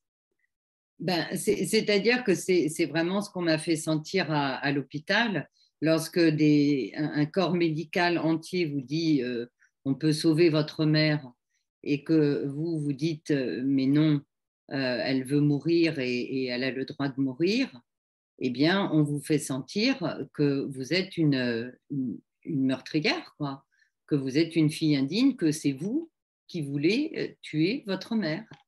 Et, euh, et là, je, viens de lire une petite phrase sur comment la famille a reçu. alors le livre, ça va, mais en, temps réel, tout, le monde était, contre moi. personne ne voulait que faire entendre la voix de ma mère. personne ne voulait ça. Tout le monde était tous les gens à qui j'en parlais, tout ça, tout le monde donnait raison au corps médical. Donc ça, évidemment, c'est tout un aspect. Euh, je n'allais pas me mettre à aborder tout ça dans, ce texte, ce n'était pas le propos. Mais, euh, mais c'est vrai que euh, c'est très, très dur de pouvoir faire entendre que c'est aimer quelqu'un que de vouloir qu'il meure.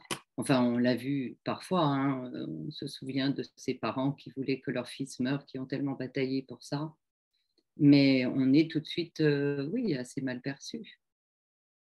Mm. Ce qui rapproche aussi vos deux textes, c'est l'amour, euh, puisque vous avez toutes les deux des, très beaux passages sur l'amour que vous portez à votre mère et l'amour des personnages euh, qu'Isabelle Hopi met également. J'ai beaucoup aimé cette phrase aussi je conserve sa présence pour mieux souffrir de son absence, une torture que je m'inflige et qui sonne comme un reproche autant qu'un regret, celui de n'avoir pas osé la suivre et encore moins la retenir. C'est des moments, euh, c'est des, phrases extrêmement puissantes, Isabelle Hopi, euh, que tu mets dans ton roman. C'est aussi, on n'a pas parlé d'amour ce soir, mais il y a quand même une très belle histoire d'amour, et pas qu'une, euh, dans ton roman. J'aimerais que tu nous parles aussi de la façon dont tu as euh, imaginez cela parce qu'à mon sens, j'y ai vu aussi beaucoup de réel, là aussi. Ben, je crois qu'on ne peut pas euh, parler euh, avec justesse de ce qu'on ne connaît pas et en même temps, c'est peut-être ce qu'on connaît le moins dont on essaye de parler le plus. C'est toute l'ambivalence qu'il y a derrière tout ça.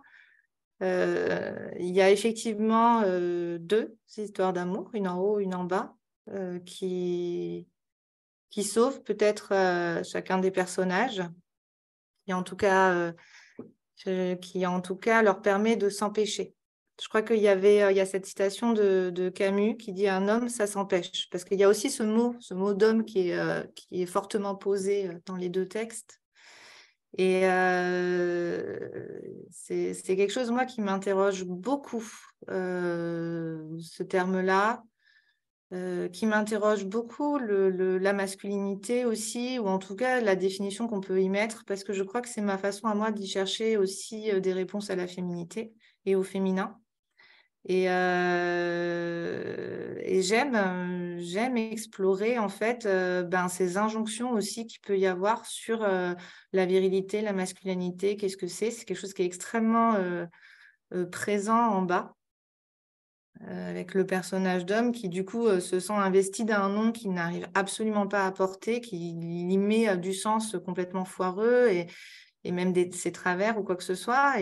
Et, peut-être que je conçois en plus le mot homme avec le sens complètement non genré du terme, dans le sens humain.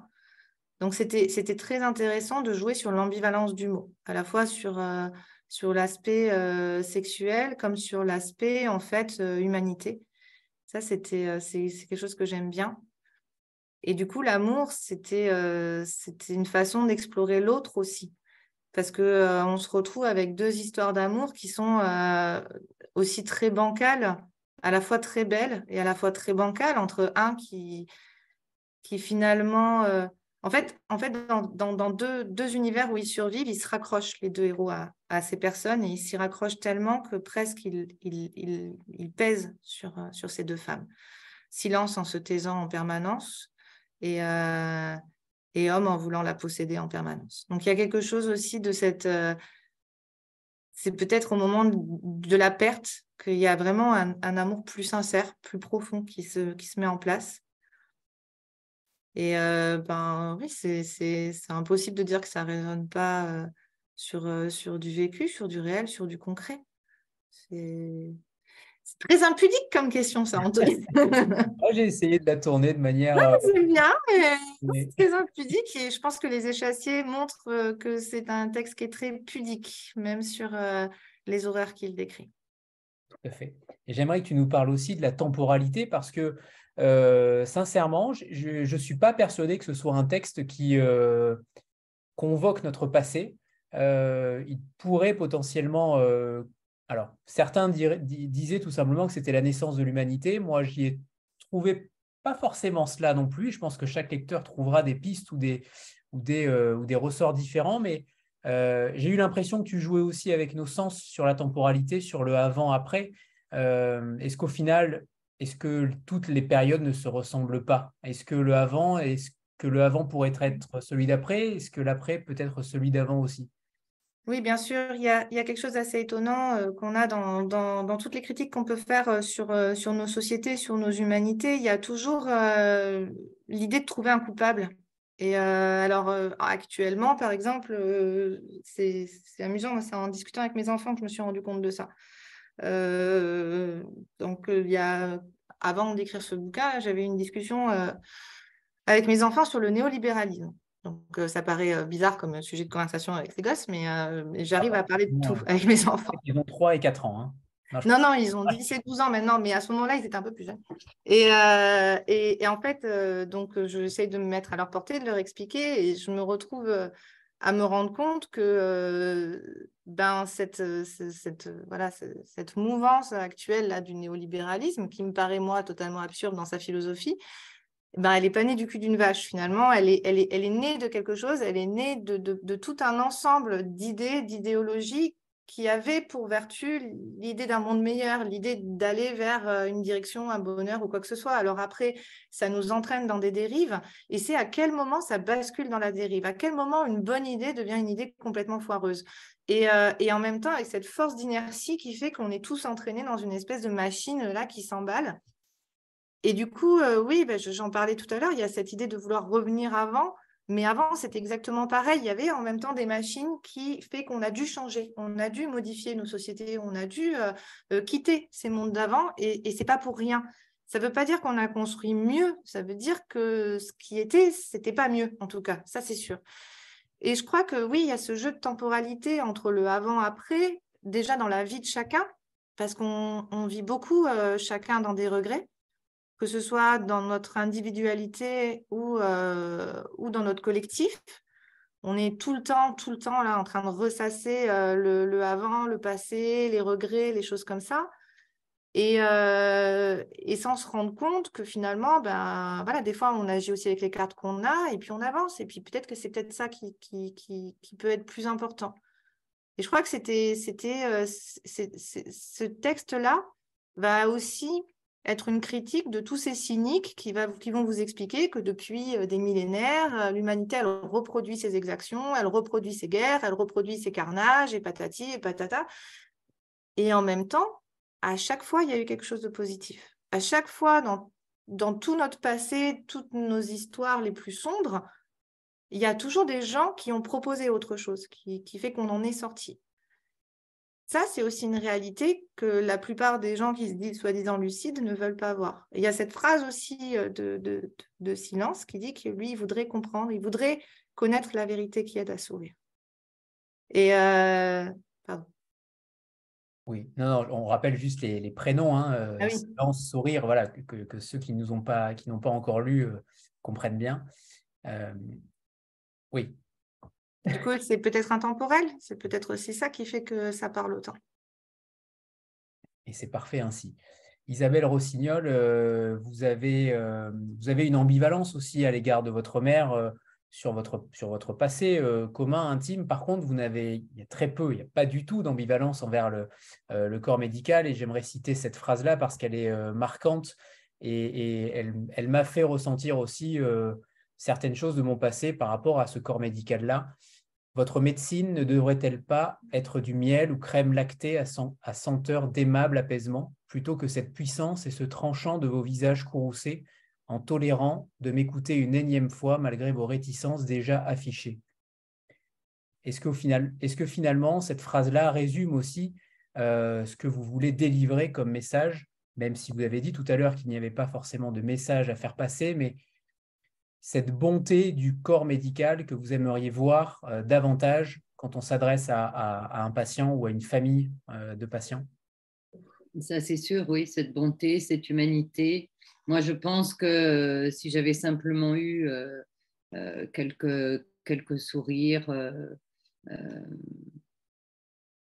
ouais, quelques moments de compassion, ça, aurait pu, ça aurait pu changer beaucoup de choses. Pour ma mère, peut-être pas, mais pour moi, oui.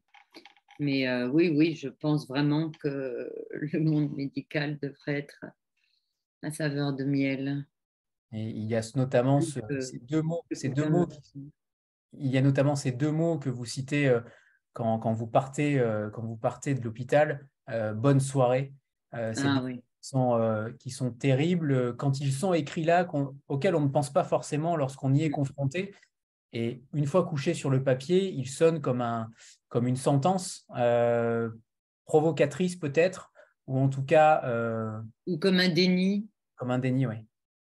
Euh, moi, j'ai l'impression, et je pense que c'est la seule excuse qu'on puisse leur trouver, c'est qu'ils sont complètement inconscients. Inconscients de ce qu'ils font subir, inconscients de. Enfin, pour en arriver à dire à quelqu'un euh, euh, qui est en train de, de, vivre ce que moi je vivais, d'essayer de, lutter pour qu'une mère meure, de la voir elle dans l'état où elle était, et puis à la fin de me dire bonne soirée, euh, effectivement, hein, soit c'est de la perversion affichée, soit c'est de l'inconscience. Et je crois vraiment que c'était plus de, l'inconscience. Mais, euh, mais, effectivement, euh, dans le texte, oui, ça sonne. Hein. Alors, est-ce qu'on terminerait cette rencontre avec un dernier passage de chacune d'entre vous, un extrait lu par, par toutes les deux Je n'en ai pas cherché d'autres. Alors, on commence par Isabelle Opi, alors. Ça vous laisse le temps de chercher. Oui.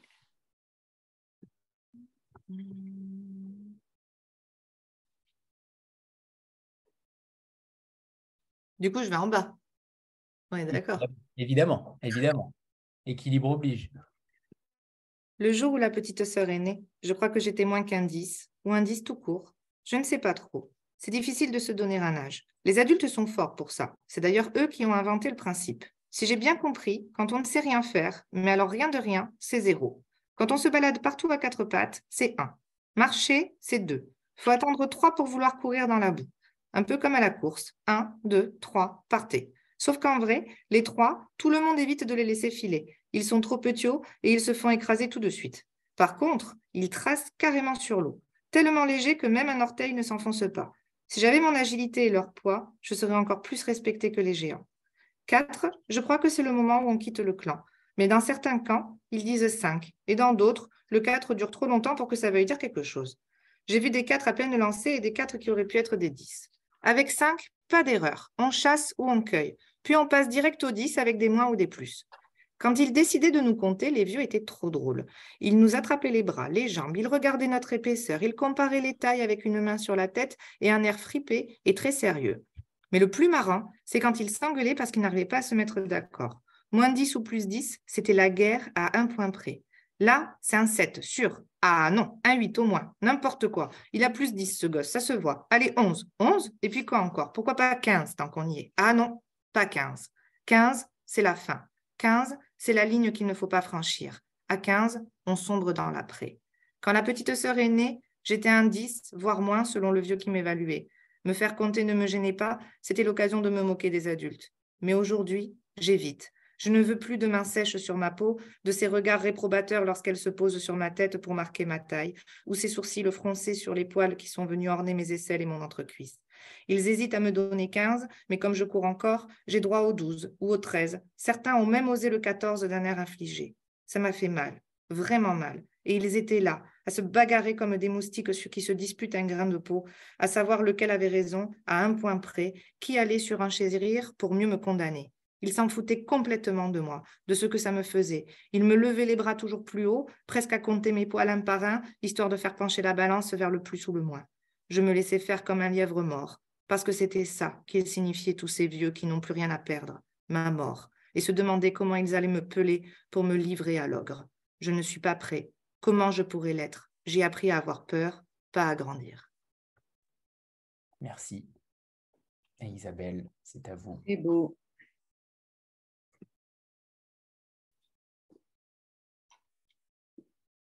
N'est-il pas bon d'aimer le repos éternel? Ma mère aime le repos éternel. Quand elle entrera dans l'au-delà, Elle sera heureuse et timide, encore un peu essoufflée par ce temps supplémentaire que vous lui avez infligé, mais heureuse. Comme pour mieux admirer le décor, elle s'arrêtera quelques instants, reconnaîtra le paradis auquel elle croit, et elle se demandera si elle est assez bien mise pour ce si bel endroit. Elle aura envie que sa bouche, encore imperceptiblement glacée par votre oxygène, qu'en ces lieux elle trouvera à foison, que sa bouche soit vermeille, et elle pensera à son rouge à lèvres oublié ici-bas, et quant à moi, elle y pensera aussi, mais sans tristesse, puisque le paradis n'en a pas. Au paradis, ses yeux s'ouvriront d'eux-mêmes, parés de cils fournis qui l'avantageront pour sa coquetterie. Ses jambes seront fines, et ses chaussures l'attendront, de la première à la dernière, heureuse époque où elle les enfilera, puis marchera si légère, et cet écrin lui siera jusqu'à la fin des temps, où je ne peux m'empêcher d'espérer que je la rejoindrai, la retrouverai. Couchée à la nuit dans une pénombre bleutée, nous serons attentives aux étoiles, une nouvelle inclination que nous aurons du simple fait de l'oubli de l'avant, de ces aigreurs et des horreurs qui pesamment nous écrasaient, quand tendres et puérils au paradis nous serons. Merci, merci aux deux Isabelle. On va faire une petite photo de groupe comme on en a l'habitude. Voilà, je vois que tout le monde se recoiffe. C'est le moment. Ah oui, c'est vrai. c'est bon, parfait. Et j'ai une question, est-ce que, parce que moi je n'ai pas du tout, j'ai vu passer beaucoup de discussions, mais je n'ai pas du tout cliqué, est-ce qu'il y a possibilité de répondre à des questions après? Alors, euh, je ne sais, je sais pas si j'en ai vu passer. Euh, D'accord, non. non, mais même des gens qui disaient merci, tout ça, donc je voudrais leur dire merci aussi. Ah bah, bon, enfin voilà, alors je le dis comme ça, merci à tous. Merci. Merci à tout le monde. Merci aux deux Isabelle, bien sûr. Isabelle Opi, je rappelle, Les Échassiers et Chambre 152 pour Isabelle Rossignol aux éditions du Penseur qui sont sortis à la dernière euh, rentrée littéraire. Jérémy, est-ce que tu vas avoir le mot de la fin? La fin. non, merci beaucoup. Euh, merci euh, à Isabelle Rossignol et Isabelle Opi d'être euh, d'avoir répondu euh, à, cet appel aussi pour ce VLIL-là. Euh, c'est quand même des rendez-vous qui me sont très très chers. par rapport à, tout ce que vous faites aussi pour donner la voix à, mm. des, à des, maisons et aussi à, des autrices et des auteurs qui n'ont pas forcément pignon sur rue. Donc voilà, moi je suis très très reconnaissant de, de, tout ce travail au sein de la Team Vlil donc, merci à toi, Anthony. Euh, merci à Moon Palace. Euh, merci à Sandra, etc. Enfin, les pseudos Instagram, parce que ce sont des stars là-bas, mais euh, dans la vraie vie, voilà, les pseudonymes Instagram. En tout cas, merci beaucoup. Et voilà, je, je, vous donne rendez-vous, moi, de toute façon, en, janvier pour encore de, nouvelles publications. Et, et d'ici là, passez de très belles fêtes. Et moi, je, donne rendez-vous. J'avais une petite annonce. J'avais promis à, Moon Palace, je crois Stéphanie, c'est ça, de, lui dire. Euh, donc en mars, parce que justement, Vélil avait été un des premiers à dénicher euh, l'homme qui n'aimait plus les chats. Donc en mars, euh, il sortira chez Folio en format poche avec une sélection officielle pour le prix Folio des lycéens 2023-2024, donc l'année prochaine. Et euh, merci pour le petit euh, Joël et les, petits, euh, les petites réactions. Et on est très fiers parce qu'en ce moment, il y a une, aussi une autre nouvelle autour de ce titre-là qui fait des, des, petits bébés, qui va un peu loin. C'est que ben, on a une, j'ai, en ce moment une grande maison d'édition italienne qui s'intéresse à la traduction. Donc, on est en train de négocier ça. Voilà, donc en espérant qu'il fasse des émules un peu à l'étranger. Très bonne nouvelle. C'est merveilleux que le penseur continue euh, à faire parler et bravo, bravo à tous et notamment à Jérémy, bien sûr, qui fait un mmh. travail formidable et le texte notamment. Et ça, c'est plutôt rare. Donc, on le, on le, signale à chaque fois parce que tu es capable de trouver, de dénicher des talents, mais aussi de travailler avec tes auteurs. ils sont tous unanimes là-dessus. Hein. Euh, ils m'envoient tous les jours des fiches pour me dire à quel point tu es formidable. non, mais tous les avis sont unanimes et ça, c'est, euh, je trouve ça assez incroyable de, réunir autant euh, de talents. Donc bravo à toi, Jérémy. Et, est-ce que tu peux nous parler peut-être de la sortie en janvier? Oui, alors c'est le Sorcier Blanc qui va paraître le 12 janvier 2023, premier roman de Mathieu Vivion jeune auteur, qui donc c'est une œuvre, on va dire, pareil, hein, hybride, dans le sens où euh, c'est un roman, euh, c'est du romanesque, mais qui a, euh, grâce en fait à la poésie du langage qui est employé, qui, permet un certain jeu qui est très très intéressant. Je vais vous le dire lequel. le sorcier blanc raconte l'histoire d'un jeune burkinabé orphelin qui arrive à se lier d'amitié avec des, des, jeunes joueurs qui jouent là sur un bout de rue maquillé à la craie dans la rue et qui vont être euh, repérés par euh, des intermédiaires jusqu'à rejoindre un camp de formation euh, qui est géré par un occidental blanc et qui promet en fait à ces gamins un billet pour l'Europe. le sorcier blanc, en fait, dans la, dans la presse occidentale, est un, une sorte de, petit mot qui, qui, justement est défini pour qualifier ces entraîneurs, sélectionneurs qui ont fait carrière et surtout qui ont fait des miracles en Afrique noire. Euh, donc c'est un, terme en fait qui est employé par la presse occidentale et non pas en fait de là-bas. Donc il y a une connotation néocoloniale et assez méprisante pour les populations locales à utiliser ce terme. Et euh, Mathieu va faire un parallèle euh, au travers de cette histoire, hein, qui est aussi quand même une tragédie très contemporaine, de montrer comment on peut troquer les monnayer en fait les espoirs de gamins qui rêvent en fait de jours meilleurs, euh, certains qui rêvent en fait de gloire, d'autres qui rêvent simplement de faire équipe. Et la métaphore du sport euh, permet, et la poésie aussi de son langage permet de faire le lien en fait entre les réseaux euh, footballistiques et, les réseaux en fait d'exploitation des migrants, des réfugiés qui se, voient en fait transformés en migrants. Et donc voilà, donc c'est un premier roman qui est très très fort, très engagé, euh, et à une époque où en fait le football n'a jamais été aussi polémique. Euh, avec bah, ce qui se passe en ce moment au Qatar et aussi euh, toute la dimension du sport et tous les excès liés au sport avec les Jeux olympiques de Paris 2024.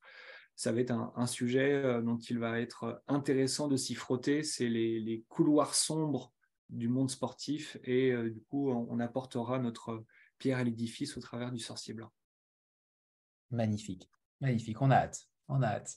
Merci à tous. Euh, encore merci Isabelle Rossignol, Isabelle Opi, non seulement pour euh, ce soir, mais aussi, ah ben voilà, on a la couverture euh, du prochain, donc qui sera jaune. Et je crois que c'est le premier d'ailleurs, jaune. il y avait Malou. On, avait un petit jaune avec Malou, mais qui, tournait vers l'orange. L'étoile du Burkina Faso, ce jaune. Et d'ailleurs, Isabelle, Joël a dit quelque chose de juste tout à l'heure, c'est que le, c'est que le, le livre potentiellement est plutôt un livre d'en haut, puisque le numéro, numéro de collection. Euh, et oui. On n'a pas pu faire autrement.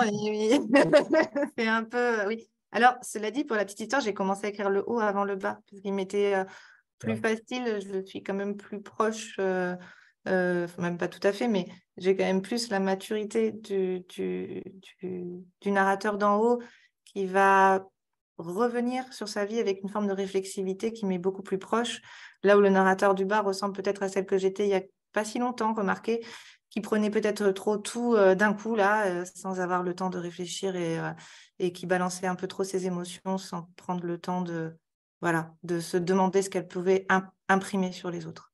Et je suis contente peut-être d'être revenue un peu sur ça. Bon, voilà, c'est dit. merci, à, merci à tout le monde. Merci à tous et surtout merci pour vos textes qui sont euh, totalement différents en soi, mais en même temps extrêmement littéraires, extrêmement euh, brillants. Alors merci, euh, merci à toutes les deux. Merci. Au revoir tout le monde. Merci, merci à vous. Au revoir. Merci. Merci à tous. Au revoir. C'est dur hein, de quitter. On peut rester encore ensemble, Isabelle. Hein. J'aimerais bien, en tout cas, oui, qu'on se qu'on reste en contact. Vous avez mon adresse mail? Non, pas encore, mais Jérémy va, va me la donner. C'est vrai qu'on pas très bien. Mm. Tout à fait. À bientôt. Au revoir à tous. Au revoir.